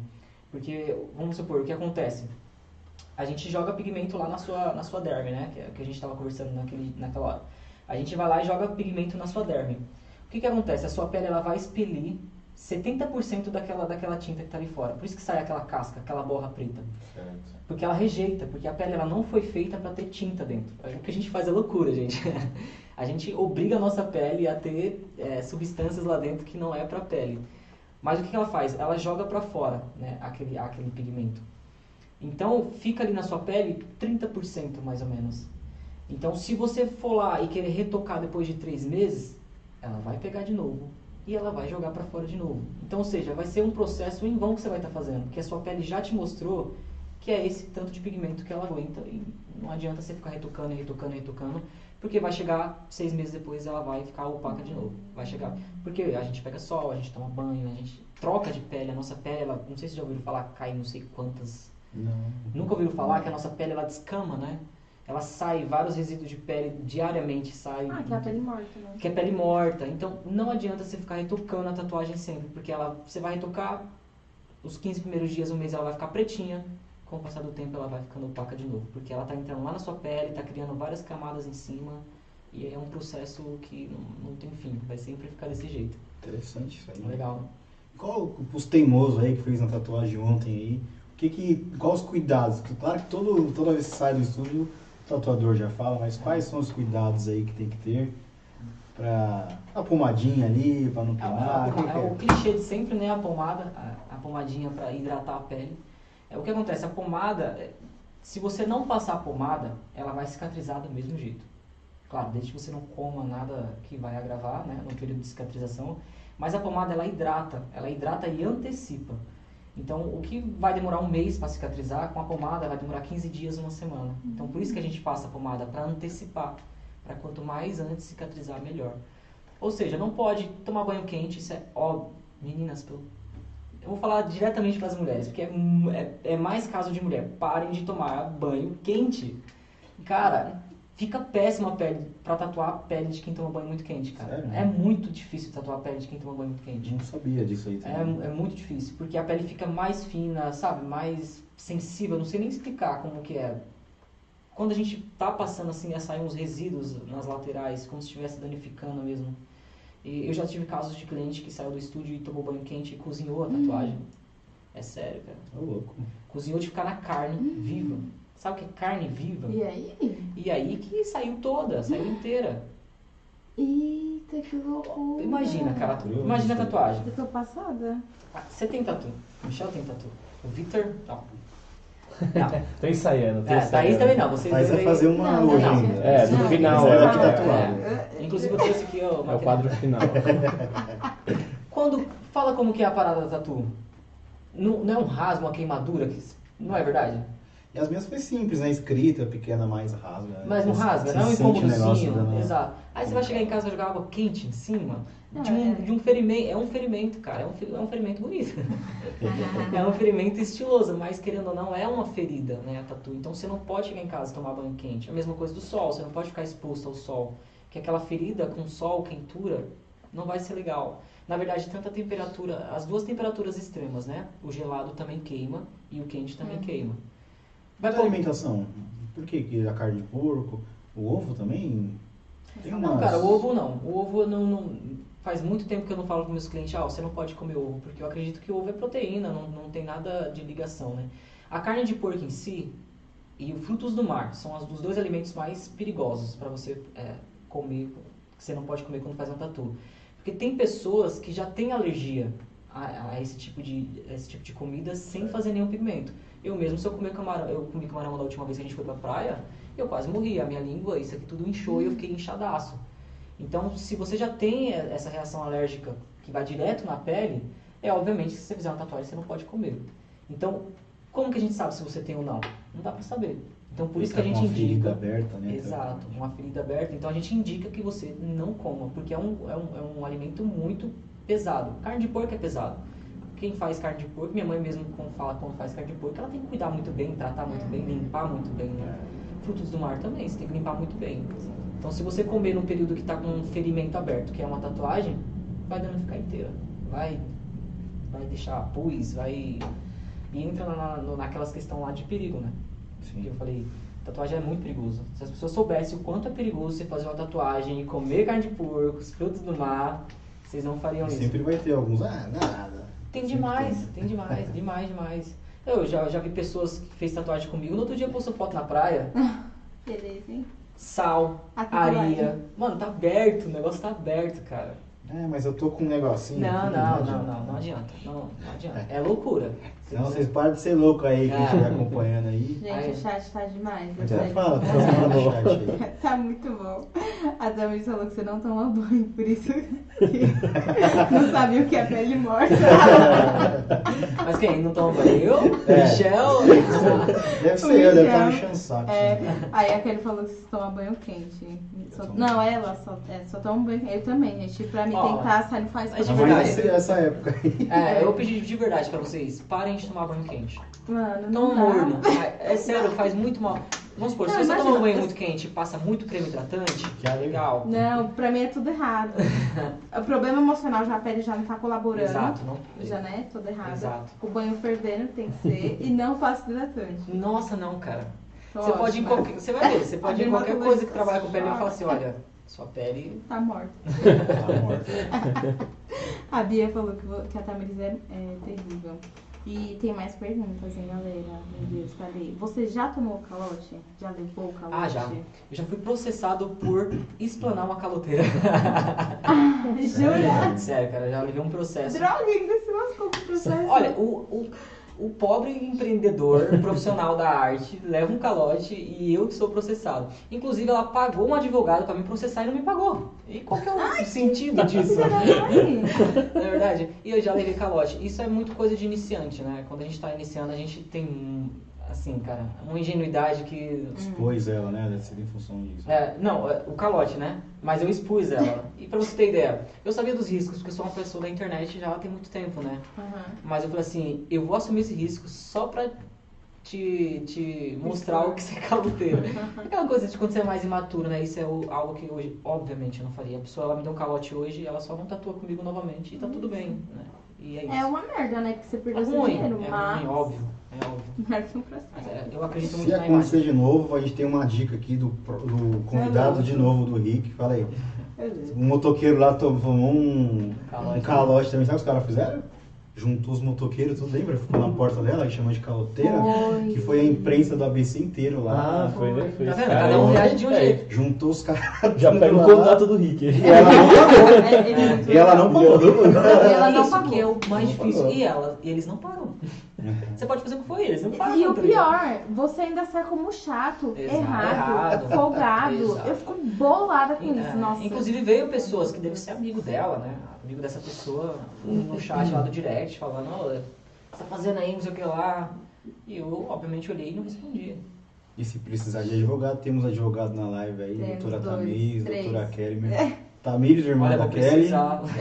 me irmã da Kelly. Precisar. Tamires, irmã da Thaís, Kelly, minha irmã. Quem é o terceiro Como advogado assim? aí? Matias tá na live também? Tá, mandou pergunta até, rapaz. Mentira. Hum, juro pra você. Não, mas nesse Doutor caso, Matias também. nesse caso aí ser processado foi, foi complicado. Não, o auge, né? Exato. Porque entra nisso que eu falei, meu, a pessoa ela não, não tem dinheiro pra te pagar e ela paga o advogado pra te processar porque você. Meu, Né, na verdade, que é ela não quis te É, pagar. exatamente. É má índole mesmo, né? É. Porque quando você quer, você Essa paga, vai você se dá um jeito. lá na frente. É, Mas sabe, O, o próprio mundo. mundo da, da volta. lá. mas aí, meu, também é um erro, não meu, né, óbvio, mas assim, que nem, o que eu penso, tatuagem é uma parada de luxo, vocês não acham que é? Sim. Sim. Né? Então, infelizmente, assim, se você não, não pode ter, tá ligado? Não tem o porquê. Você fala, meu, faz uma tatuagem fiada. Quem pede uma tatuagem fiado, cara? Deixa eu comer esse lanche aí depois E é eu o seu trabalho Não, também. lanche né? também. É uma troca, né? Exato, cara. Fazer um meu, serviço. Pô, imagina a gente tá lá, o aluguel, água, luz, internet, e isso e aquilo, cara. Se eu, se eu fizer pra você, eu vou estar tirando do meu bolso, entendeu? Se ela estiver ouvindo, é o caloteiro do cara. Do cara, mano. A Kelly já falou, não Manda siga essa dica. Outro processo, mais um processo. Tá. É, a Kelly falou, não siga essa dica. Ah, hoje em dia eu não falei isso. Vamos brincar um pouco com a brincadeira do dado? Eita, Vamos dar uma quebrada aí. Galerinha que tá vindo através do Anthony aí, segue a gente aí, inscreva no nosso canal, deixa um like aí, dá uma printada na tela, posta aí, marca aí o Anthony, marca o Forte Podcast pra gente repostar lá. A gente subiu um destaque lá que a gente vai começar a repostar também pra poder dar uma, dar uma sobrevida ali, né? Ficar mais é, visível com a galera aí e tal. Gente, pra quem conhece já, a gente tem uma brincadeira do dado aqui, a gente sempre faz. Obviamente, o lado com seis, lados, seis números, né? Seis lados. A gente tem seis situações aqui que o, ele vai jogar pro alto. A situação que cair, você lê e conta alguma situação que aconteceu com você. Tem umas coisas meio pesadas aqui, gente. É. De boinha essa aí. Vamos lá. Um. Uma lembrança da infância. Cara, são Legal. tantas. É, uma lembrança da infância. É, já que a gente está falando aqui sobre em- empreendedorismo, né, tatu, profissões, uma lembrança muito que eu tenho muito marcante da minha infância foi o meu primeiro negócio. Meu primeiro negócio de verdade. Sabe quantos anos eu tinha no primeiro negócio? Tinha 12 anos de idade. 12, 11, 12 anos de idade. A minha mãe ela tinha um bar, né, na rua, a antiga rua onde eu morava, onde a gente morou durante 20 anos. E era um barzinho mais ou menos do tamanho disso aqui, cara, um pouquinho maior. E ela decidiu ir para um espaço maior. E eu falei assim, mãe, eu queria ficar com esse espaço, uma criança de 11 anos. Eu queria ficar com esse espaço aqui para colocar uns videogames, uns negócios assim que eu acho que vai ser legal. E eu gostava muito de fliperama, essas coisas assim do tipo. E a minha mãe colocou seis fliperamas lá nesse, nesse espaço e, e eu toquei pra frente o, o negócio de fliperama. Mas vivia barroado de Que moleque. legal. Fliperama pegou uma época, uma Era, geração. você lembra dessa época de fliperama? Ah, eu lembro também, né? Mano, era muito bom, cara. Era muito bom. Aí só vivia muito cheio, porque era no tempo realmente que o fliperama era febre. Visionário, então, desde cedo. Não, é, não, o que eu pensei, não sei se era essa, essa ideia, mas o que eu pensava é porque eu gostava muito de fliperama. Uhum. Então eu falei assim, mano, vou colocar uns fliperama aqui pra me jogar, né? E foi que minha mãe colocou, mas até que via bastante moleque. Porque, mano, imagina, molecada da rua, só via cheio, cheio, cheio de moleque na rua.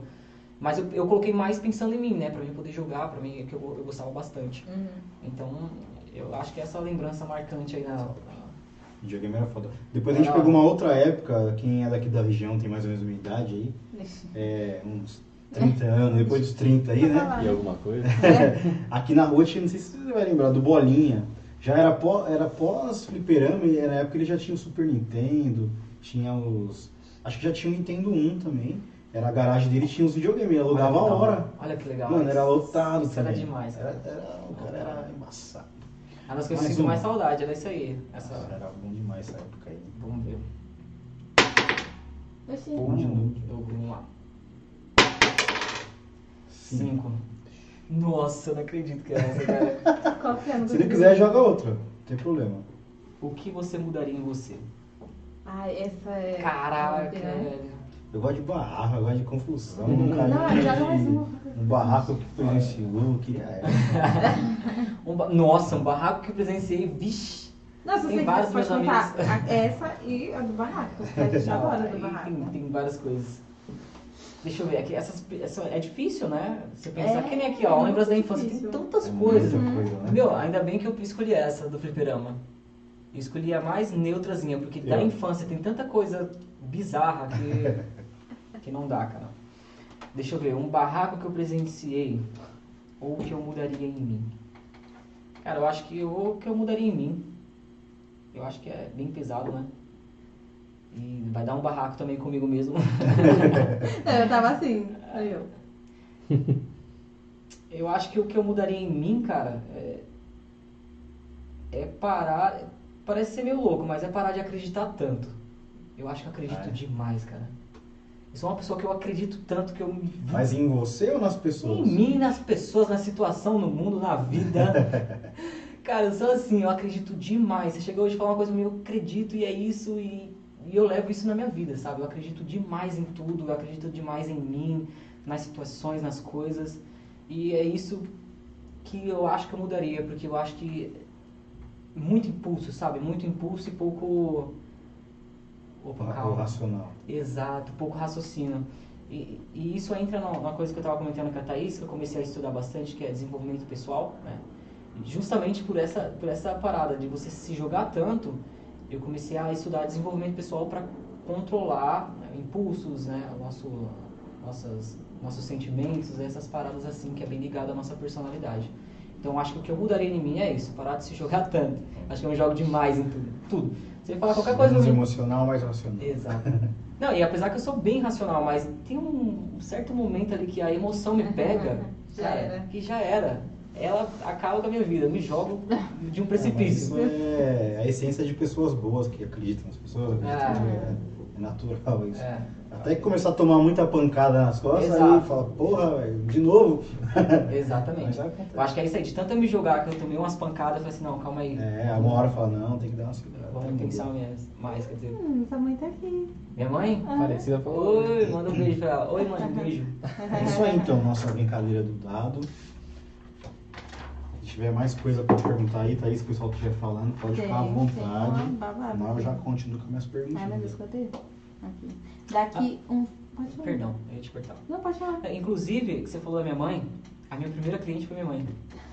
Seu Isso que eu te falei do é? apoio. Também. Isso que eu te falei do apoio. Mano, sua mãe é um. Eu quero ser amiga da sua mãe também. Você chegar lá em casa e falar, mãe, tô fazendo lipo. Ela vai, faz. Mostra a barriga lá e deixa eu cortar. É sério, cara, minha mãe é uma parada sinistra, ela sempre fofa, fez isso.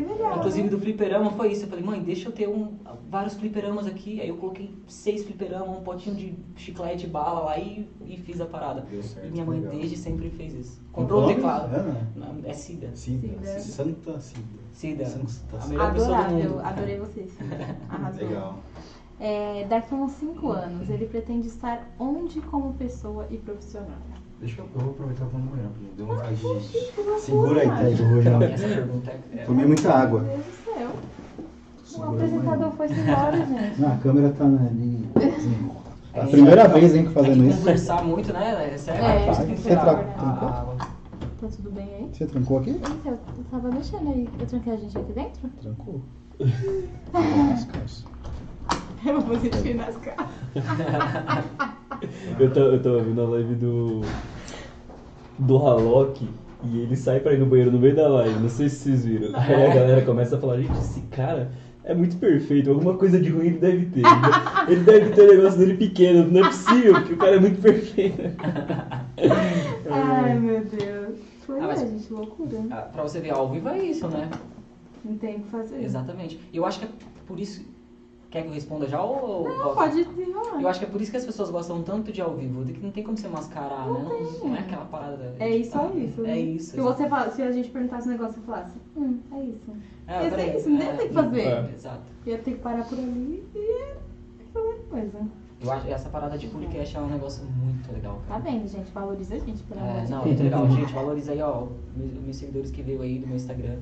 Por favor, todo mundo lá, é, bajulando, Seguindo ela forte, seguindo gente. ela forte. Não, mas é muito legal. E a parada da, da pergunta, como que eu me imagino? É, daqui a uns 5 anos, ele pretende estar onde como pessoa e profissional? Onde como pessoa. Onde como pessoa. Olha, eu, eu pretendo estar um- como pessoa, uma pessoa que eu disse, um pouco mais calmo, né? Não se jogando tanto, porque a idade começa a vir também. Não tô falando que né, a idade de, priva você de, de se arriscar. Não, isso não é verdade. Mas eu acho que a idade ela vai trazendo um pouco mais de maturidade, né? Você vai deixando de acreditar em, em certas coisas e vai pensando melhor e analisando melhor as coisas. Então, eu pretendo estar como pessoa, uma pessoa mais calma, é, é, não se jogando tanto, é, estar muito bem, né? Financeiramente, obviamente, né? Inclusive, estou lutando muito pela minha liberdade financeira, que é parar de trabalhar aos 40. Uh, Essa é uma meta que eu já coloquei e eu vou. Eu estou lutando para isso. Não, não parar de trabalhar, né? Mas você entendeu? Parar de estar Aham, nessa na correria loucura, maluca né? que a gente está desde sempre. Sim, sim, entendi. E profissionalmente eu pretendo tá, sei lá, é, rabiscando aí algumas pessoas específicas. Tô quebrando tudo. Misericórdia. Algumas pessoas velho. específicas foi ótimo. Algumas pessoas específicas. Ah, eu, eu pretendo daqui a um tempo, o que, que acontece? A gente, não que é ruim, né, atender muitos clientes, né? Isso é ótimo pra gente, pro nosso trabalho, financeiramente também. Mas ao mesmo tempo é, é um pouco difícil você lidar com muita gente o tempo todo. Uhum, né? sim. É, então eu pretendo mais pra frente trabalhar com, com umas artes mais selecionadas, mais com o pessoal que curte a minha arte mesmo, né? Uhum. Desenvolver uma arte específica, vamos supor, o Michel contar a história dele e eu falar, nossa cara, legal isso aí, vou colocar no papel e a gente vai fazer isso. É, então eu pretendo futuramente, eh, profissionalmente, estar destinando a minha arte a pessoas específicas, as pessoas que querem realmente adquirir uma arte minha, né? Uma arte própria, uma parada assim, uma, uma coisa mais pessoal, sabe? Aham. Legal. Inclusive tem até uma pergunta que foi a Carol que fez da Mona. Ela mandou assim, qual a área específica dele? Eu achei muito fofo, ela é Nossa, criança. Carol é e ela demais. pega a gente, ela é muito fofa.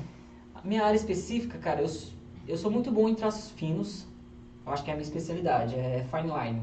Traços finos é a minha especialidade. Aquele traço perfeito, retinho, linear, bonito, harmônico. Atualmente é bem a minha parada. Traço fino ele cabe mais pra escrita ou pra desenho? É diferente? Tem essa pecu- pecu- peculiaridade? Tem, tem. Isso aí é muito relativo, depende muito do desenho. Né? Quando a gente pega um desenho para fazer, a gente faz um mapeamento antes do que é esse desenho. Ou seja, a gente vê os traços, a gente vê cores, tonalidades. Então, há desenhos que tem aquele bold line, que significa traço grosso, e tem aqueles desenhos que é mais fine line, que significa traços finos. Escrita, a maioria das vezes, quando for essas escritas delicadas, é traço fino.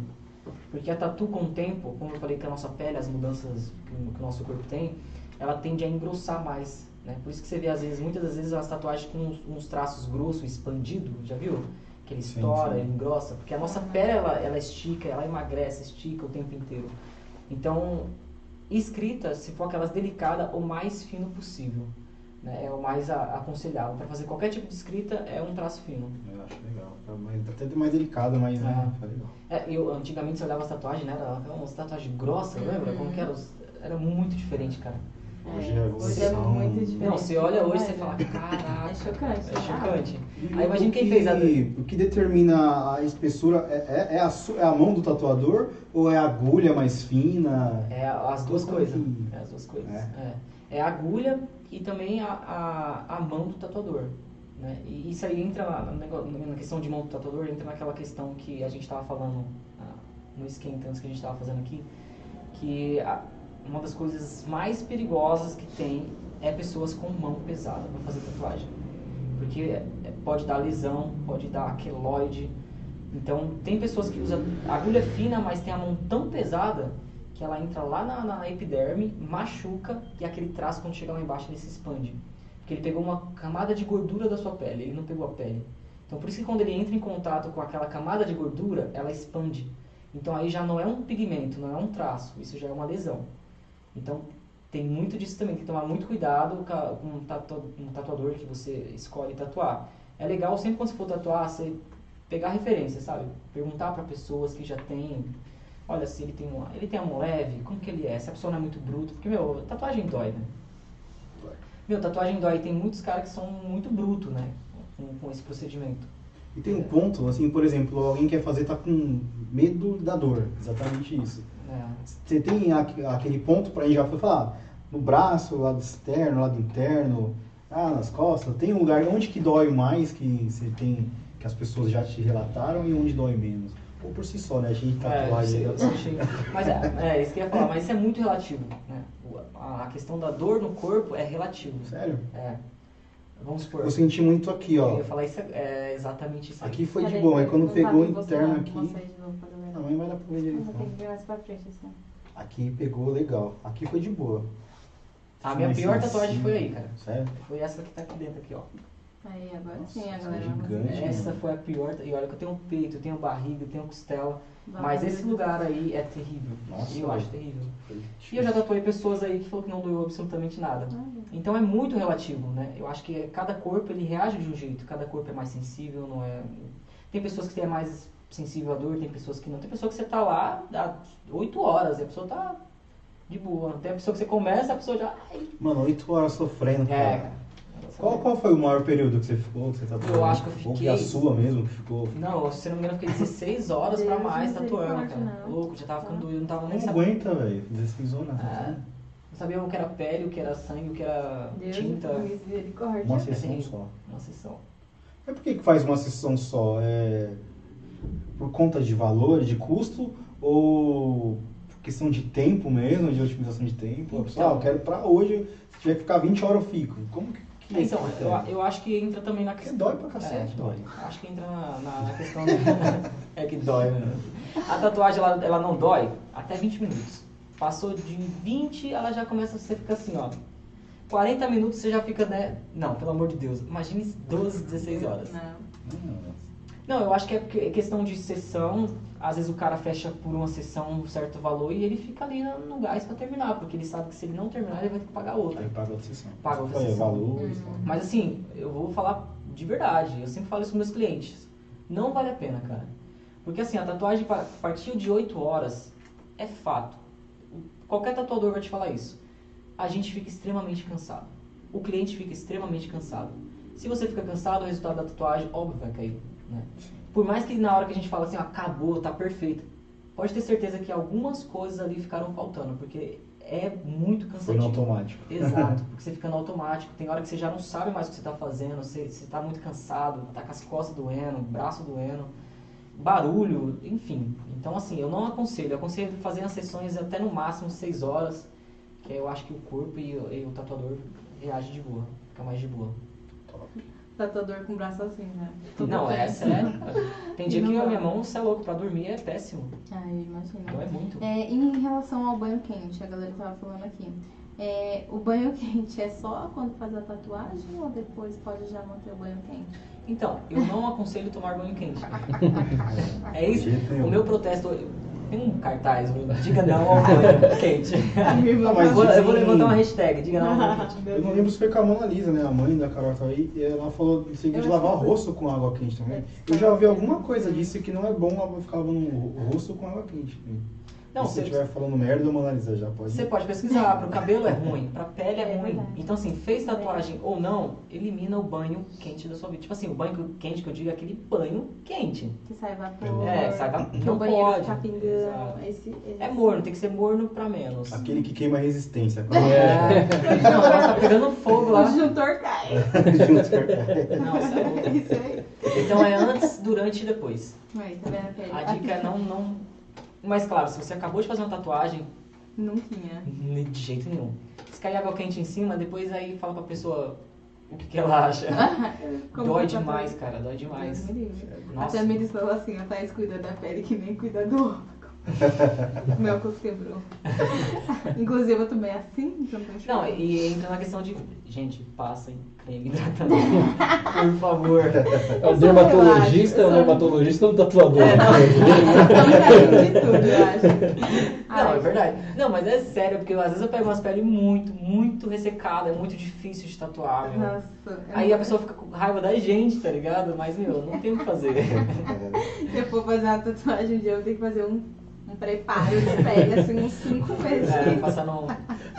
eu passa que não vou. Não, eu tô falando isso, mas eu nem passo também. Não, eu sou péssima. eu E, sou res- muito e ressaltando o creme hidratante, após cicatrizada, perfeito. Quanto mais creme hidratante você passar, mais a sua tatuagem vai ficar pretinha, perfeita. Hum, arrasou. Porque ressalta a cor dela.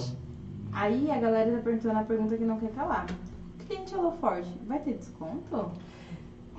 Chamou, hein? Foi a Carol que mandou, meu filho. A Carol. A, a Carolzinha? A Carolzinha. É Essa a menina criança, é gente, ela demais, maravilhosa. Eu adoro ela. Ela tem uns. A, a, Carol, a quantos anos você tem? 12 anos? A Bia Ela- colocou, vai ter sorteio da Tatu. Menor de idade não pode. Ela deve ter uns 12 anos, essa menina ela é Ela é demais. maravilhosa. Ela me parar na rua e fala, eu quero ir lá.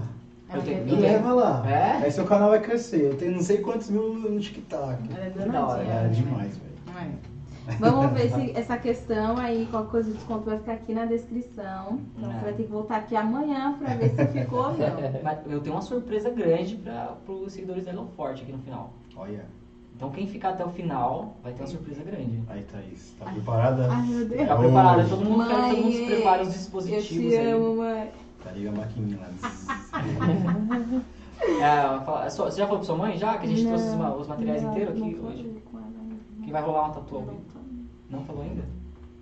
Mano, uma curiosidade, voltando aqui, é, eu, eu- uma curiosidade que eu vi bastante lá, que a gente tava falando aqui antes, acredito que pode ser alguma das pessoas aí também, é, quem tem algum problema de saúde partindo para diabetes, ou próprio quem tem vitiligo, ou algum outro problema de pele ou de saúde, tem algumas restrições, algum, algum que não pode fazer, como que funciona?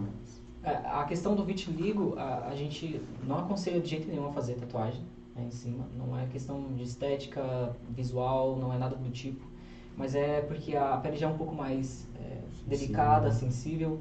Então, aquilo que eu falei, para o pigmento pegar na sua pele, a gente precisa não lesionar, mas a gente precisa chegar até uma certa profundidade, né? Então a gente precisa chegar até a derme para que ela pigmente e fique aquele pigmento lá dentro.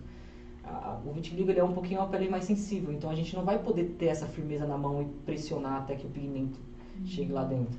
Então a gente aconselha não fazer. E eu acredito que os tatuadores também não façam. Então se você tem vitiligo, o ideal é não fazer tatu.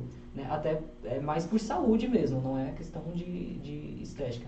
E questão- teoricamente, talvez a estética também não fique boa, se você não conseguir alcançar Exato, não, exato. o ponto ideal, exato, talvez... Exato. É, é isso que eu acabei de falar. Como, como ela é um- uma pele mais delicada, a gente não vai pegar, né? A gente vai pegar muito leve. Logo não vai é, pigmentar legal, então esse pigmento vai sair. Vai, vai ser questão de uma semana vai sair. Certo. E em questão dos dia, de, de pessoas que têm diabetes, a pele é um pouco mais difícil de tatuar, mas não tem nada que a gente fala assim, ó, você não pode fazer tatu. Eu acho que entra mais na, na, na parte da estética mesmo, que a gente falou, que talvez você precise, né, retocar algumas vezes até que fique um- uma tonalidade legal. Ou pode ser que você faça várias vezes e também não fique numa tonalidade legal. Então, Porque eu acho que o Legal. ponto principal das pessoas que tiveram dúvida da diabetes é por conta da, da cicatrização, né? Exato. Quem tem diabetes não cicatriza rápido. Então, é por isso que eu falei, o o ideal é você. Uma dica, uma dica para quem tem essas dúvidas. Essa dica vale até para as pessoas que querem fazer a primeira tatuagem. O legal quando você tem essas dúvidas é você fazer uma tatu pequena, em um local escondido, onde você possa fazer um teste, algo que signifique para você. Então, você tem diabetes, você quer fazer a primeira tatu, ou você tem qualquer outro tipo de dúvida, assim, como sua pele vai reagir ao pigmento, Faz uma tatuagem pequenininha, delicada, em algum lugar específico, escondidinho, onde você possa ver depois como que vai ser cicatrizada. Depois disso aí, aí você fala assim, não, ó, eu posso fazer tatu, eu posso fazer uma maior, uma média, uma, uma pequena. Então, para quem tem diabetes, seria ideal você fazer isso. Fazer um, sei lá, um, uma palavra, Coração. um coração. Aí você vai ver como que vai reagir a sua pele ali na cicatrização daquela. Ali você já vai ter total certeza se vale a pena ou não fazer a tatu. Porque pode ser que você precise ficar retocando por conta disso, né? Por causa da cicatrização. A tatu, ela é 30% procedimento, 70% cicatrização. Isso é, praticamente é isso. Ela pode sair de lá perfeita, o desenho mais perfeito do mundo, bem pigmentado, bem feito. Se quando você sair do estúdio ali, você não cuidar, o seu corpo reagir de uma forma diferente, nada vai ser, vai ser, vai ser tudo em vão, entendeu? Vai sair tudo o pigmento e você vai, vai ser um procedimento em vão, exato. Então é isso, mais um- uma explicação aí bem, bem feita, né? Por isso que é tão gratificante fazer esse podcast, porque é sempre um aprendizado aí. Sim, sim. Mas, homem, obrigado por. Não, imagina, legal. Desculpa a minha saidinha ali. Não. Apertado pra Ele falou, ele falou uns negócios de você que você depois eu Não dá pra escutar, né? Você já pegou alguma situação, algum cliente que você não fez a tatuagem por conta de alguma coisa que você analisou e não seria legal fazer? Talvez por alguma ferida aberta, alguma alergia, ou por algum outro motivo que. Não sei. Ah, tem, tem dois motivos, né? Tem um muito inusitado, acho que o horário permite falar. É, mas geralmente, os- é, ainda nessa questão de, de, de peles sensíveis e estética e, e todo o procedimento, a, a maioria que eu, às vezes eu recuso é, são pessoas que têm cicatrizes, né? É, o que acontece? Tem certos tipos de cicatrizes que a gente consegue tatuar, aquela que não é em alto relevo, aquela que ainda está na pele normal. Ainda é uma pele fina, pode ocorrer, ocorrer os mesmos, as mesmas coisas que eu falei aqui do vitiligo, mas a gente ainda consegue fazer esse tipo de procedimento. Aquela que é em alto relevo, a gente já não consegue, porque aquela cicatriz ela virou tipo um queloide. E queloide geralmente não pigmenta, porque o que pigmenta é pele. Você pode ver que quando geralmente as pessoas têm cicatrizes, as cores são diferentes da pele, você já percebeu? Sim. E aquela pele também ela é mais sensível. Então, ou seja, vai doer muito mais para você fazer. Vai sair todo o pigmento, então não é algo que eu acho que vale a pena fazer também. Então, pessoas que têm cicatrizes maiores, assim, como em alto relevo, cicatrizes que são recentes, eu não aconselho fazer, porque vai ser um processo doloroso, vai doer muito mais, e vai ser também um, um processo um pouco em vão, porque se não tem pele resistente, a gente não consegue pigmentar suficiente, logo aquela pele vai sair. É uma pele mais fina também. Legal, você citou um ponto muito interessante de cicatriz que eu vi também nas pesquisas que eu fiz, que era um ponto que o pessoal questionava muito. Porque às vezes a mulher, né, antigamente, hoje tem uma cirurgia ali, vai ter o neném, a cesárea, hoje em dia os cortes é pequeno, né? Mas antigamente fazia aqueles cortes enormes, às vezes a mulher tem um problema na gravidez, tem que fazer uma, uma- um parto de risco, então não tem que abrir, melhor dilatar.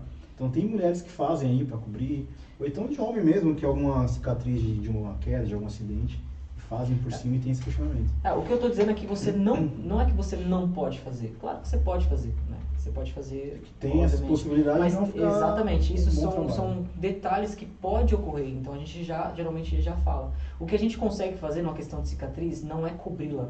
Porque quando ela é em alto relevo, a gente não consegue cobrir aquela cicatriz, cara. Não adianta, a gente não consegue si- simplesmente colocar pigmento ali e cobrir ela totalmente.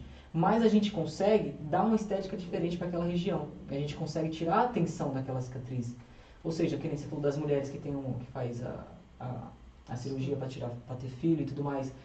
Ela já tem aquela cicatriz ali. O que a gente consegue é deixar o mais pigmentado ao redor possível para que tire o foco daquela cicatriz, sabe? Mas exatamente em cima da cicatriz é um pouco mais difícil.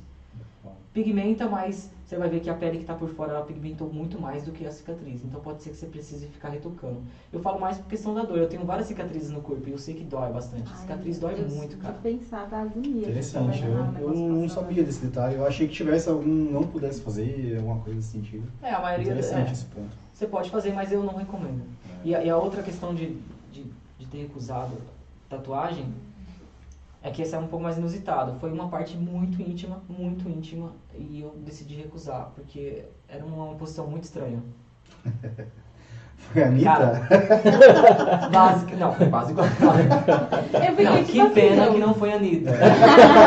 Porque eu queria ter feito aquela tatuagem. Não, mas exatamente, eu já recusei por ser uma região muito, muito difícil de posição e também de desconforto. Gente, que loucura, eu não quero nem imaginar. Não, é muita Não, coisa, a gente passa por fala. muito. É, Vamos falar passa por- depois, eu quero saber, mas eu tô com medo, assim, eu tô receosa. Não, mas não foi nada nível Anitta, não. Estria influencia na pigmentação? Ou não? Hum, Interessante também. é, essa, essa parte é Coitadinha, interessante. né? Eu choro. Estria, eu eu já vi alguns processos também. é, eu posso falar mais ou menos assim do que eu vi, porque eu nunca fiz, né, em questão de estria. É, a estria, ela também é um, uma forma de cicatriz, né? É. Eu acho que quando a gente adquire a estria, você pode ver que ela fica um pouquinho ressaltada e em uma pigmentação diferente. Uhum. Então, pelo que eu tenho de experiência, a maioria das vezes quando a gente passa pigmento em cima da estria, ela fica como sabe quando a pele ela meio que reage, ela fica irritada, Uhum. então ela ressalta um pouco mais. Então pode ser que o pigmento também ali no- na hora não fique tão legal. Uhum. Mas eu acredito que depois, se você fizer alguns retoques, você vai conseguindo cobrir aos poucos. Mas já não é que nem a cicatriz. A cicatriz ela tá em alto relevo, já a estria não É, tem algumas que são. mais fraquinhas, É. né? Mais leve. Então Uhum. você. É a mesma coisa que eu falei da, da, da, da, da cicatriz. A gente consegue tirar o foco máximo, mas a gente não consegue, tipo, viu, aqui ó, acabou, não existe mais estria. A gente não consegue fazer isso. A gente consegue dar uma disfarçada, assim, dar uma pigmentada, dar uma enfeitada, mas apagar totalmente. É tanto que tinha um pessoal fazendo da cor da pele, vocês já viram? É, tem bastante esteticista que faz, inclusive. Que é um procedimento mesmo pra poder amenizar, né? Isso, mas eu vi uns resultados depois, né, de como fica cicatrizado e não, não fica. É, são várias sessões, se eu não me engano. Exato. Eu acho. Não tem. Mona Lisa. É, então, eu não sei. É. É, então, eu não- nessa parte eu não tenho autoridade. Eu vi alguns Uhum. processos depois como fica, e eu acho que você tem que fazer, é aquilo que eu falei, você tem que ter resiliência e ir cobrindo e cobrindo até que suma. Qual a tatuagem que você fez no seu corpo que doeu mais? O que mais doeu, cara? Não, eu acho que essa aqui, a- perto da axila aqui, ó, que eu acabei de falar. Essa região aqui, muito sensível. Sabe por quê? Porque eu ta- tava tatuando aqui e eu tava sentindo dentro da axila. Deus me livre. E eu tava sentindo na ponta do meu dedo. Oxe. Pra você ver, eu acho que deve ter algumas tensões no nosso corpo, alguns, alguns nervos, Ah, pode que, crer. entendeu? Então eu fiquei assim, aí eu tava sentindo uma agulha bater na ponta do meu dedo, cara. Eu falei, meu, que tatuagem louca. Eu acho que essa daqui foi a que mais doeu. Você tem um xodózinho aí que você fez e Que eu... fala, essa é. Ah, essa tenho, eu tenho algumas, né? Eu tenho essas aqui do meu pescoço que eu gosto mais. É que eu acho que essa região aqui, ó, ó dica de tatuador, hein? É um dos lugares mais bonitos pra você tatuar, onde chama mais atenção são essas regiões aqui, ó, a orelha, o pescoço. Eu vejo que é onde o pessoal mais eh, tem vontade de fazer. A maioria das pessoas não fazem por medo, né? Por ser um É. lugar bem O exposto. dedo mais louco é aqui. É, aqui, nossa, cara, aqui. tenho agonia, tipo, qualquer coisa. Inclusive, eu preciso arrumar a presilha do meu capacete porque ela tá pegando aqui mim. Você tem noção, eu tenho ai. agonia. Não, e aqui foi ruim por causa disso mesmo. A mão da, da, da menina, ela ficava assim, ó. Ah, que Não agonia. dói aí. Aí pra mim, se eu punha, vai doer. Não, cara, não deu Mais não. incômodo também de. É, mas eu acho que do- me incomodou mais a posição na mão, da mão no pescoço, sabe? Nossa, E, e a tatu, você falou de dor, é uma parada sinistra, porque assim, toda tatu ela dói igual.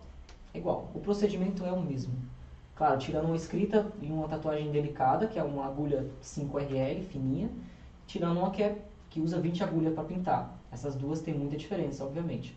Mas se você parar para ver, o processo é o mesmo. É, quando você vai fazer um desenho, o que você tem que fazer? Riscar o tempo inteiro, não é? Sim. Quando você vai fazer uma escrita, você tem que riscar o tempo inteiro. O que muda entre dor é o tempo que você está fazendo essa tatuagem. Ou seja, você vai fazer um coraçãozinho no, no- no pé, um coraçãozinho na mão. Essa tatuagem vai doer 5 minutos. Então ela vai doer o mesmo tipo de procedimento da grande por 5 minutos. A grande, ela vai demorar 6 horas, mas o traço é o mesmo. O jeito de traçar, as agulhas que a gente usa é o mesmo. Só que essa tatuagem grande ela vai demorar 6 horas. Então, é outra dica para quem está iniciando, quem quer fazer a primeira tatu. Faz uma pequenininha primeiro. Você vai fazer uma tatu pequena. Ah, a tatuagem demorou 5 minutos? Multiplica aquilo ali pela grande que você quer fazer. É aquela mesma dor durante 6 horas. A dor de 5 minutos que você sentiu ali para fazer durante 6 horas. Aí você vai saber se você consegue ou não fazer uma tatu grande. Ai, que hora de desistir. É, se você não aguentou 5 minutos pra uma tatuagem pequena, não vai pra grande, cara. Você não vai aguentar, porque né, a parada é é mais sinistra. É doido. É, minha mãe perguntou, falou o quê? É, minha você irmã- tava rindo aí. A minha irmã mandou uma foto. Falei nada não, mãe. Que eu, que eu Vai amo a senhora. Vamos fazer o é- sim ou não? Rapidinho, a Mona falou, sim, gente, água quente não é aconselhável. Pode gerar desidratação da pele, flacidez, diminuir defesa, entre outras coisas. Flacidez, é. Eu percebo muitas peles flácidas de pessoas que tomam banho quente. Fica mais difícil de tatuar bastante. Obrigado pela resposta. A irmã Lina Cetista, ela participou Ela aqui é com a gente legal. também. Bacana. Manja muito para quem quiser acompanhar depois o, O pod dela. pod dela. Foi muito bom, bastante dica também. Legal. E a galera tá pedindo, depois. nem terminou um, a galera já tá pedindo parte 2, viu? É, Você caraca. É, exatamente. Sim ou Legal. não? Sim ou não é mais um quadrinho que a gente tem aqui. O pessoal tá tenho medo. acostumado já. Essas Todo mundo tem medo do sim ou não, né? Por que será, É né? simplesinho. Tá legal, tá O sim ou não, a gente faz a brincadeira, eu faço algumas perguntas também. Você responde com sim ou não, se quiser explanar, sem problema. Se quiser só falar com sim ou não, também fica à vontade. Vamos lá. Tinta branca dói mais na hora de fazer tatuagem? Sim ou não? É, eu acho que sim. Mas eu acho que a tinta branca ela dói mais porque o branco, ele vem depois de 8 horas de trabalho. Então, claro que vai doer, cara. Não é verdade? A tinta branca ela é o último, é o acabamento de tudo. É pra deixar o olho bonito, a barba dos Zeus bonita. Então, tipo, você passou 9 horas tatuando. É claro que aquela última tinta ela vai doer muito mais. Mas se você fizer uma sessão apenas de tinta branca, você vai ver que o procedimento é igual ao, ao procedimento do preto. Não muda absolutamente nada. Eu nem sabia da É, o que muda é isso, é que na hora que a pessoa vai fazer o branco, ela já tá saturada de, da, da sessão mesmo. Pode beber depois de fazer uma tatu? Não, E obviamente. durante? Piorou. não bebam tatuando. Piorou, não, não pode beber depois de fazer um tatu. Quem tem tatuagem pode doar sangue? Tem um período de um ano, né? Que, é o, que a, a parte da saúde pede pra você só doar sangue após um ano. Então, quem faz tatu não pode doar sangue é, recentemente, mas você pode doar depois de um ano. Você tem essa Essa é bacana porque dizem que o Cristiano Ronaldo, né, um dos poucos jogadores que não tem Não tatuagem, por ele diz porque ele doa sangue constantemente, é. né? Não- pelo que eu sei, não tem nenhuma, nenhuma ligação a tatu com o ti- tipo sanguíneo, essas coisas do tipo. Mas eu acho que é mais por questão de contaminações, né? Procedimento com agulha, essas coisas assim. É, Já tatuou alguém em algum lugar inusitado? Essa seja amigo Já, deu uma... é, já dei um spoiler já. Não, na verdade, é, já, mas já também. Já. Fazer essa tatuagem vicia? Quer dizer, não, olha eu. não vicia, vocês tiram por mim. Vicia, gente, muito. Vocês viram a mãe Michel, né? Chegou em casa até. É, fazer outra já. Aguarde aí, mãe. Vou chegar com mais umas três hoje aí. Vicia muito. Tatuagem só número par? Pra finalizar. Não. Tem aquele mito, Não, né? não, de, é mito, ah, isso aí, cara, não existe. Eu nunca vi isso na vida, isso é mito. Tem que ter tatu ímpar, né? Não- Não pode ter ímpar porque dá azar. É, não, não, isso não bagulho existe. assim. Eu acho que quem inventou isso aí era pra fazer mais. É o Marte. É, é o É o homem do Marte. o Vitor entende. Vendendo mais uma. É. Pô, agora você tá com duas, vamos lá, não pode? Tem que ter a, tre- a ter terceira. A terceira. É isso, nosso senhor. Não. Ou. Se tiver mais pergunta, Thaís, Até pode que foi ficar leve. à vontade. Pô, menina, sempre é leve. Não tá de pegar pesado, mas deixa eu falar. Fica pra parte 2. É, vai ter que voltar, querendo ou não. Os nossos seguidores estão pedindo. A parte do, do YouTube lá, tem a Carol aí que sempre fala lá, é meio TikTok, é meio YouTube. Você tem seu canal, se você quiser falar um pouco do seu canal a mais, aproveitar o espaço aí Canal, e tal. Ah, gostei da cabeça. E qual uma dica que você dá aí, inclusive pra ela aí também, que queira iniciar nesse ramo de youtuber? Cara, o, o meu canal eu comecei também junto com quando eu comecei a tatuar, há seis anos atrás. E é uma parada louca, porque eu nem percebi que eu tenho 357 vídeos, cara. 357 vídeos é muito vídeo. Eu nem sei o que eu falei nesse canal. Eu juro pra você. cara. Quando o pessoal fala, eu vi seu canal, eu fico morrendo de medo, porque, meu. Tem que puxar. Não, cara, imagine você há seis anos atrás, o que você pensava, né? As ideias que você tinha. E é uma coisa que eu gosto muito, eu gosto muito de verdade, é o canal, eu acho muito maluco. É.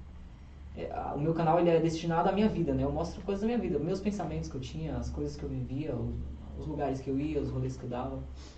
E uma dica que eu dou pra quem quer começar um canal, não só um canal, mas quer começar na internet, meu, é aquele clichê que a gente tem que enfrentar de todo jeito, que é o que a gente estava falando com o Victor aqui antes. Meu, você tem que esquecer pessoas. Né? O, que é o que é mais difícil, porque as pessoas que vão te ver, né? E não é uma ou duas, né? Se você atingir um público grande, você tem vídeo meu no, no YouTube que tem mais de um milhão de visualizações, né? No TikTok também tem um vídeo meu que tem 2 milhões e 100, né? Mano, qual a sensação de ver esse número aí? Porque é, é loucura, é muito expressivo. É velho. muita loucura, isso é muita loucura. Eu tava, a gente tava conversando essa semana aqui, eu nem fazia ideia que, que ia chegar a, a esse tanto de gente. Eu só fui fazendo e chegou a 2 milhões e 100 pessoas. Eu acho que é muita gente, muita gente mesmo. E é essa parada, você tem que não se importar, cara. Se você se importar, entendeu? Aí você não vai fazer conteúdo. Mona Lisa, Não tem como. para de ter medo de fazer selfie. Ela falava, Não. vergonha. Uma puta de uma profissional, a esteticista, ela fala, tem Não, vergonha. não, não tem que ter medo, cara. Você tem que. Eu acho que você tem que esquecer, você tem que fingir que você está fazendo pra você. Eu- eu- hoje em dia eu faço isso, né? Eu, eu posto lá. Agora eu tô postando mais o que? A minha rotina na academia, as roupas que eu, que eu tô vestindo, é, as coisas que eu faço do- da- de música lá, a minha profissão como tatuador. Então eu, eu tô levando a internet como meu diário, cara. E eu falo isso pra todo mundo, né? Daqui a uns 10 anos, na verdade a gente já não tem mais diário, né? A gente não tem mais foto, né? O que, que é as nossas lembranças? É isso aí, é Facebook, Instagram, TikTok, YouTube. Então, quanto você puder registrar da sua vida e jogar lá dentro, isso vai ser bom até pra você. Você vai ver daqui uns 10 anos e vai falar, caraca, eu tava fazendo isso. Então, hoje eu, lido a- eu levo a internet com isso. Estragou um pouquinho quando eu comecei a, a- entrar na parada de monetização, né? Na parada de dinheiro. Acho que dinheiro, às vezes, ele, ele dá uma, uma, uma esfriada, né? Quando eu comecei a querer receber os resultados da internet, assim, aí você, você começa a dar uma esfriada, porque você vê que não é, não é assim que funciona. Você, porque nem eu tenho um vídeo com 2 milhões e 100, mas a minha maior fonte de receita hoje em dia é do, do- da tatuagem, das coisas que eu vendo. Então, hoje em dia eu levo a internet como diversão, cara. É, ali é meu diário, e se você quer começar hoje em dia na, na internet, eu acho que é legal você gravar, você mostrar isso, mostrar o seu, A sua essência, a sua né? essência, exatamente. E até pro seu negócio, seu negócio é isso, cara. Você joga lá o tempo inteiro, mas não fica tão louco, sabe? Tipo assim, meu, eu vou jogar isso aqui, 10 mil pessoas vão fechar comigo, ou 10 vão fechar. Não, entendeu? Joga, entendeu? A parada é você estar presente lá, né? É, você tá o tempo inteiro lá mostrando o seu A trabalho, constância, a tal. constância, exatamente. Então E é aí, isso. Thaís? A dica é essa. Pare de se importar, Tá gente. Não se atenção. importem. Postem mesmo. Focada. na Postem foto. Na dica pra eu poder fazer. É importante Poder muito. manter a dica. A gente fez aqui, como a gente ainda não, não conseguiu o estágio estar monetizado ainda, mas a gente tem esse objetivo, a gente quer que seja, mas a gente faz com amor. A gente faz isso aqui porque é prazeroso trazer pessoas aqui. Pô, trazer você aqui hoje é ótimo. É. Aprendizado, é conteúdo, não só pra gente, como eu falo- não falei no início, cara. É coisa que a gente quer que fique gravado para as pessoas aí. Se um dia a pessoa perguntar lá, ah, pode tatuar alguém que é cicatriz? Pô, poder chegar no seu vídeo lá e, e- e pegar lições a partir de você, isso já é o maior benefício da gente já. A maior satisfação é alguém conseguir tirar é, algum conteúdo, tirar alguma aprendizado através da gente. Isso é a maior satisfação e essa é a essência que a gente quer levar. Se monetizar, ótimo, a gente quer. Mas se não, paciência e uma hora Né, E é, é louco que uma das coisas que eu estava estudando esses tempos, né? Os caras milionários que fizeram grandes marcas, grandes dinheiros, grandes empresas, que eles falaram que começaram a fazer muita grana quando pararam de pensar na grana.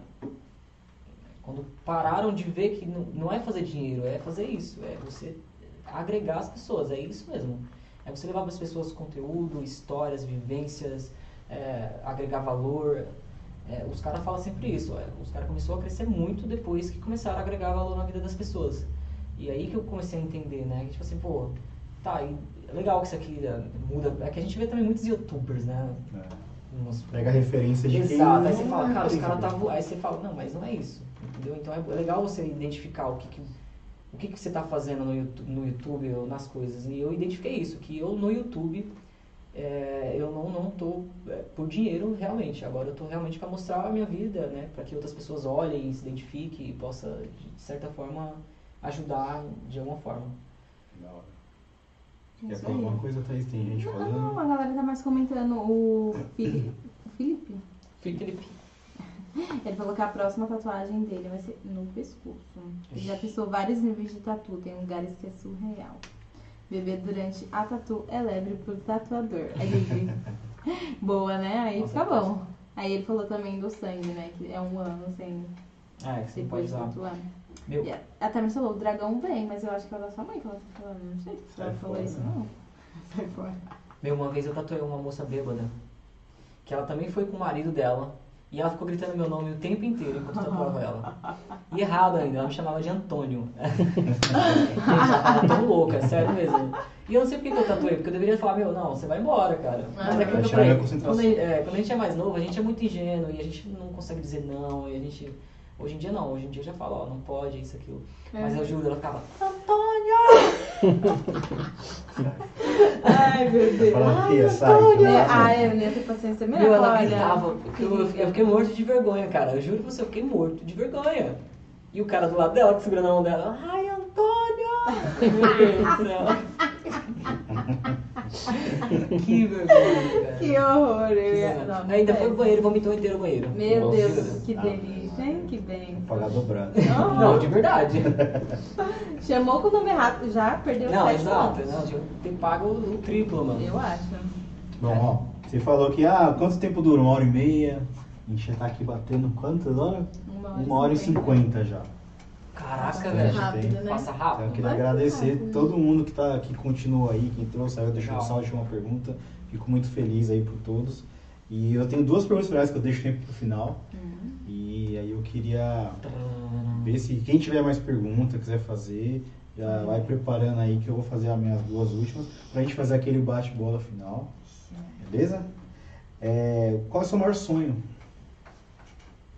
Cara, meu maior sonho muito difícil. Essa pergunta é difícil pra caramba. Porque a gente muda o tempo todo.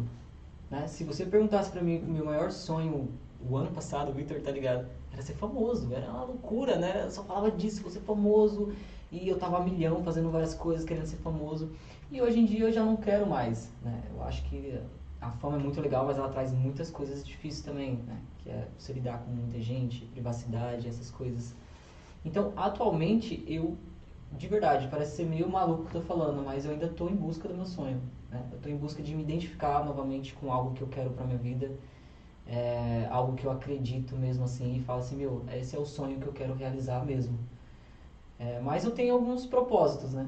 Que é saúde legal e um- uma boa liberdade financeira e ser, na verdade, uma pessoa que, que seja reconhecido e agregue muito às outras pessoas, tanto familiares, amigos e, e também as pessoas que têm ao meu redor. Eu acho que o meu maior sonho atualmente é me tornar é, alguém de valor. Eu acho que esse é o meu sonho atualmente. Perfeito, muito Que legal. bem explicado. Uhum. E deixar se arrependeu de alguma coisa? Pegando o gancho do sonho, agora alguma coisa Já. meio- Já me arrependi de muita coisa. Meu, já me arrependi de várias, diversas coisas. É, Mas falando, tem que ser uma situação específica? É, se Do que, que vim na se cabeça? você quiser falar, quem quiser contar. Cara, muito difícil, né? Olha essas perguntas, É, cara. pesado. Se. Você Vamos pular, vamos pular, vamos pra outra, né? vamos pra- Você falou muito disso. Da, é, da impulsividade? Eu, não, não, na verdade eu me arrependo de diversas coisas. É isso que eu falei. O meu jeito impulsivo já me fez eu me arrepender de várias coisas. Várias mesmo. É. Mas eu não me arrependo de ter me arrependido. Eu acho que é meio estranho falar isso. Que eu acho que mesmo quando a gente se arrepende, a gente aprende, né? Eu acho que é tudo é necessário pra gente. Então, me arrependi de muitas coisas, mas eu acho que eu ter me arrependido faz com que hoje eu pense melhor e me arrependa menos. Legal. Pra finalizar, aquela pergunta que eu sempre faço, Deu tchutchu. da máquina do tempo, do quê? É legal, velho. Do, do se É. A arrepender? Nazaré aqui. É, eu tô na Nazaré, tô só na Nazaré. Arrependimento, mas- Eu sou de Matinto, exatamente. Se você tivesse o poder da máquina do tempo, você visitaria o seu futuro ou você voltaria ao seu passado? Por quê? Se no seu passado se mudaria algo. Cara, eu com certeza eu voltaria ao passado. Com certeza. O futuro, o futuro, o que acredito do futuro? Eu acredito que o futuro nada mais é do que todas as suas ações e escolhas que você faz no presente. É isso, o futuro. E eu sei tudo que eu estou fazendo hoje, tudo que eu estou esperando do futuro. Então, praticamente eu sei o que, que vai me aguardar. Claro, não sei certamente tudo né, definido, mas eu sei que o que eu estou planejando muito bem hoje, eu estou montando muito bem hoje o meu futuro. Mas o passado, o passado eu voltaria com certeza para poder consertar algumas coisas. Não que eu mudaria, né? Porque senão não estaria aqui hoje, né? Eu acho que, que nem efeito borboleta. Uma coisa que você muda, você muda tudo. Mas eu voltaria no passado com certeza. Acho que para reviver algumas coisas que eu não, não pude reviver, para aprender também algumas coisas que eu não pude aprender. Mas Legal. eu acho mais legal voltar no passado. Ou seja, normalmente todo mundo prefere voltar ao passado, né? Uhum. Legal. E dizem nunca é, para mudar muito a situação. É, Porque eu falam que o que você foi antes é o que te faz ser hoje, Exato, né? É a, é a é a constância, né? Que, aquela história do degrauzinho que a É. gente falou e tal. E, e aí entra no que você é hoje, vai impactar o seu futuro. Por isso que Perfeito. no futuro eu não iria, porque o futuro eu sei o que vai acontecer, o que, que eu estou planejando, o que eu estou mirabolando. Mas o passado, com certeza, reviver algumas coisas, né? Você vê algumas coisas de novo, algo- matar algumas saudades que você talvez não matou. Play Exato. E no Play Center dançar free step, Nossa, meu Deus. pintar o cabelo de roxo, pegar todo mundo. Umas coisas bem nada a ver, assim. Maria. Vamos pro nosso bate-bola então, para finalizar? Bora. Bora pro nosso bate-bola, Thaís? Não, Podemos? você tem estratégia de marketing? Eu tô- Do nada, né? Eu já tô nada, vendendo um curso, cara. aí. Tenho, cara. Minha estratégia de marketing se chama Victor Hills. Ô, louco. Louco, lançou bravo. Sim, Lançou bravo. O arroba já. Não, eu mirei Mano, no mano. cara e falei assim, é ele. É esse cara aqui, ó. Que... Não, mas é muito louco, né? A gente. As nossas ideias fritas também. E ele, o, o Victor é um, um cara da hora, porque eu chego com umas ideias muito malucas. E ele fala, tá aí, é isso, cara. Bora, bora. Mas Bora, o legal bora, da parceria é exatamente isso. Eu tive várias parcerias esses tempos, mas o Victor é o que mais tá dando certo, porque ele não julga as minhas loucuras, tá ligado? É difícil quando você fala uma coisa pra pessoa e fala assim, ah, mas será? Não. Eu jogo uma ideia pra ele e ele fala assim, ah, entendi. Ele pega isso aqui e ele melhora 100%. E eu falo, cara, é isso. Então, então é de verdade. A minha estratégia de marketing atualmente se chama Victor Hills. Pesou, Eu aposto nesse cara aqui, mano. O cara aqui A é Boa o... resposta resposta, hein? Tá aqui. Inclusive, eu já divulgando chamar Não, mas a minha estratégia de marketing, falando assim, tirando um pouco dessa zoeira que eu fiz com o Victor, cara, é, é aparecer. Eu acho que não tem estratégia melhor de marketing do que você aparecer. A gente sempre usa esse, esse, esse, essa questão, né? Vamos supor que você hoje vai vender relógio. E você monta uma, uma lojinha lá de, de, de relógio e não mostra o seu rosto. Então, assim, hoje em dia as pessoas compram de outras pessoas. As pessoas não querem comprar de loja, né? Vamos supor, a Ma- a Magazine Luiza lá, a mulher é uma empreendedora master, por quê? Porque ela começou a mostrar, mostrar suas causas. Então, a melhor estratégia de marketing que existe é você aparecer, é você dar seu rosto, mostrar quem você é, mostrar sua história e mostrar para aquela pessoa que você pode comprar e confiar naquele produto, porque tem uma pessoa atrás daquele produto. Eu acho que essa é a melhor estratégia de marketing que existe. Que a pessoa pode te procurar caso algo aconteça. né? E a era digital, a era do marketing, do, dos e-commerce, de tudo, é, é muito, muito robótico, muito virtual, né? Então você não tem muito aquela, aquela sensação do, do prazer, né? Como você desperta o prazer de um produto? É você mostrando o usual dele, né? Teoricamente. Mostrando a Um experiência. relógio, põe no pulso. Não vai pôr uma foto numa. Tem marketplace que pede pra pôr fundo branco lá no mercado, Nossa, por cara. exemplo. Mas você põe um relógio chapado aqui, ele não, não te desperta o desejo, né? É. Você põe no braço e tal. É um, é um É, caminho. isso entra na parte dos influencers, cara. Você cria uma loja hoje, você vai atrás de um influencer, manda pra ele, ele posta uma foto lá, um monte de gente tá comprando. Por quê? Porque a pessoa se identifica com aquele influencer, vai comprar o relógio, não por causa do relógio, mas porque se identifica com aquele influencer. Sim. Então por isso que você- o seu rosto é a melhor estratégia de marketing que existe. É você sim. se É mostrar. aquilo que eu falei, a dor do cliente. É, não sei se vocês já viram, eu vi um. Tava até procurando, eu acho que eu não te mandei. As estratégias de marketing lá, tem um ponto de ônibus E o ponto de ônibus ele é tudo moldado da Coca-Cola, como se fosse a geladeira dentro. Já viu isso? Não. Aí tem um que é tipo de uma churrascaria. Aí o fundo é, é a churrascaria, tipo fogo, e como se as pessoas sentadas fossem o- a carne, assim, mano, meio louco. No metrô, aquelas alças que segura, é um relógio. O cara mete a mão assim e fica o relógio, velho, a marca do relógio. Ah, Desper- despertando o prazer na pessoa, a sensação de é dever. experiência. É louco isso, velho. Vou ver se eu acho eu mando pra vocês depois. É, a parada é a experiência em si, né? É. E mais? Pode mandar bate-bola? Então, bora? Bora. É, uma comida, Lasanha. Uma cor, Roxo. um lugar, Minha cama. minha cama é minha casa. um cantor ou uma banda, Um cantor Justin Bieber. Justin Bieber. um ídolo, Justin Bieber. uma inspiração. Justin Bieber. Já falei, Justin Bieber. pode colocar tudo Justin. Uma inspiração. Cara, eu tenho várias, mas eu acho que ainda é o Justin Bieber. Eu acho que como tudo, cara. é- Eu, é, eu acho que quando a gente fala de Justin Bieber, o pessoal deve só imaginar ah, o cara como cantor e tal, mas como história de vida também, né? De superação, de moleque novo também, conquistar várias coisas e mudar. Espiritualmente também, eu acho que ele é bem espiritualizado. Eu acho ele uma grande referência, eu gosto muito. Uma frase, Caraca. Baby, baby. um sonho. Repetindo, né? Ah. O sonho. Ah, o sonho. O sonho é, é, é aquilo que eu falei, me tornar alguém que eu olhe assim e falo, pô, eu- as paranoias já não- já não vem tanto, tá ligado? O sonho é parar de é, gostar de você ao ponto de você não, não, não querer se mudar o tempo inteiro. Agora uma frase, cara, eu ti- eu tinha uma frase quando eu saí de casa e não vou lembrar agora. Uma palavra que te define.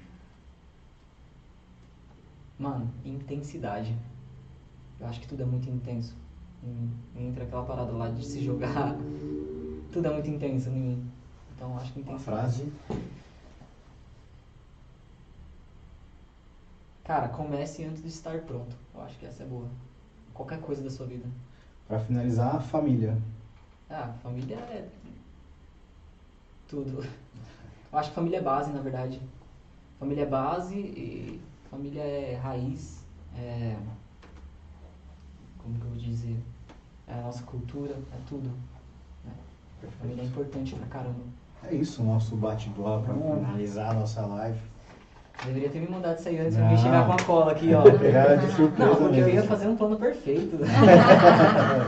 ia falar várias Ia frases com o. Vitor lá, montar umas É. coisinhas, Estratégia funil lá. É um bonito. Ah, você vai pegar de surpresa mesmo. Uma né? frase, faça a tatuagem. Não, um sonho, fazer uma Arroba. tatuagem. Eu ia falar isso. É que nem inspiração, cara, eu tenho várias inspirações, mas, mano, aí você fala, puta, inspiração, aí você pensa, cara, o que, que eu vou falar agora? Inspiração, minha maquininha. Em qual foco, qual sentido, maquiagem. né? É, exato, em qual foco? Peraí, financeiro, ou peraí, de vida, ou de. Entendeu? Vai pegar, pegar de surpresa não. Ah, ah, eu falei, nossa, inspiração, tenho vários. Ai, minha família tem irmão. A Mãe. mãe dele, não. O. Justin, o Justin Bieber. A mãe vendo. E o Dislike. Justin. Nunca mais me peça ajuda, não você só cobaia, mano. Ah, cara, só vejo na cabeça, foi mal. Gente, queria agradecer a todos que acompanham a gente, agradecer a todos que vão acompanhar posteriormente. Vai lembrar que a gente está. Aonde tá isso? No Spotify, Spotify, e o nosso Instagram na aí. Apple Podcast, Google Podcast. Vários A gente está tentando fomentar o nosso canal. Espero que vocês tenham gostado de mais um podcast. Foi uma honra aqui trazer nosso convidado. Foi um bate-papo muito especial, muito Uhum. bacana. Histórias diferentes, né? É, a gente sempre falou, mano, a gente tem que trazer um tatuador, velho. Era meu sonho trazer um É, é da tatuador. hora. Porque é, é uma profissão. é, não, é, não é pra qualquer um. Eu digo que não é pra qualquer um. Tem que ser. Eu acredito que é dom, tem que ser diferente, tem que ser despojado, tem que ir pra frente. É, é, você se joga muito, né? Porque você lida com, com outras pessoas, uma coisa que vai marcar a vida inteira, então é uma responsabilidade diferenciada. Então, parabéns pela profissão. Valeu. Parabéns por ser essas pessoas. Não te conhecia, é um prazer te conhecer, ver que a história que você contou pra nós aqui é, é de uma pessoa de boa índole, de bom coração. Então, torna a nossa noite aqui muito mais especial e feliz pela sua presença. Legal, obrigado. É, e eu falei com o Victor antes aí, volta naquele negócio que você falou dos tatuadores. Antigamente os tatuadores era mó diferente, né? O pessoal, eu falei, mano, deve estar imaginando um roqueiro lá. um roqueirão com um alagador, vários tipos, porque o pessoal era mó diferente, né? Aí pra você ver como tudo mudou, né? Tá tudo muito diferente hoje em dia. Boa mudança. É legal, Vamos sempre bom mudar. Legal. É isso. Sempre Boa bom. noite, Thaís. Quer dar sua boa noite? Ah, eu gostaria de agradecer, foi um ótimo bate-papo, adorei. Olha, o tatuador que veio foi o tatuador, né? Tava em busca desse tatuador. Legal. Adorei o bate-papo, vamos reencontrar, né? É, depois de tanto tempo. Depois de tanto tempo. E é isso aí, adorei. Obrigada a todos que participaram, deixaram uma pergunta, um elogio. Vai, deix... vai ficar depois pra você dar uma olhadinha se você quiser.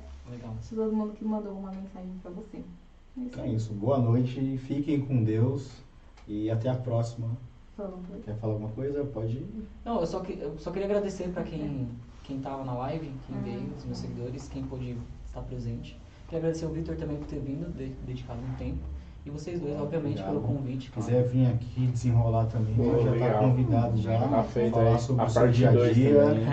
É, a gente pode combinar É isso. certinho aí, Ah, beleza? é aí. Obrigado, gente. Tá com tempo.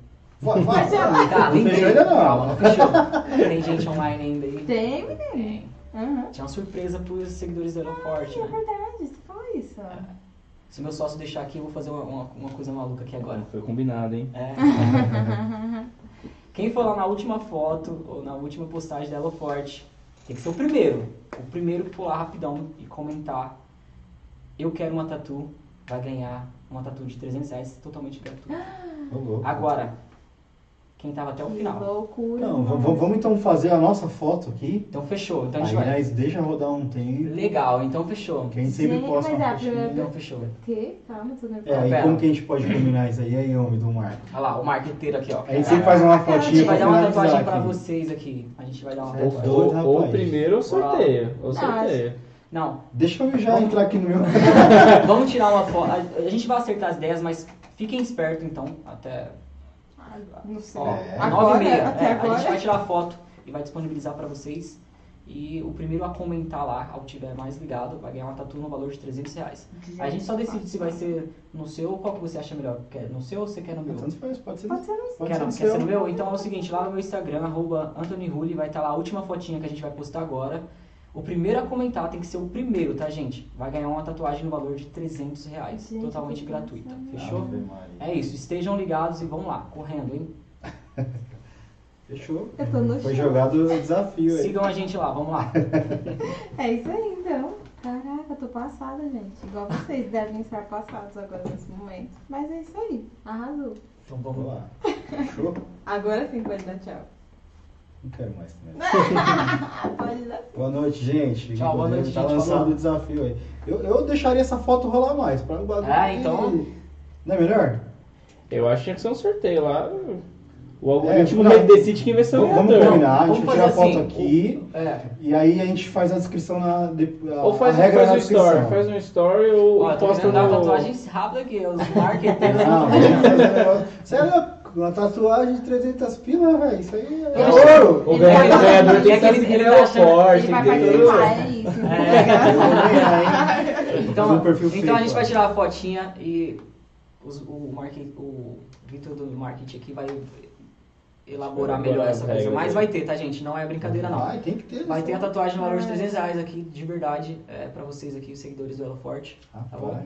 Gente, tô Fiquem ligados, na última foto, a última postagem vai estar lá as informações, fechou? É isso aí. É isso, Vitão. É Então, isso aí, fechou. então fechou. Top, cara. Top, velho. É isso.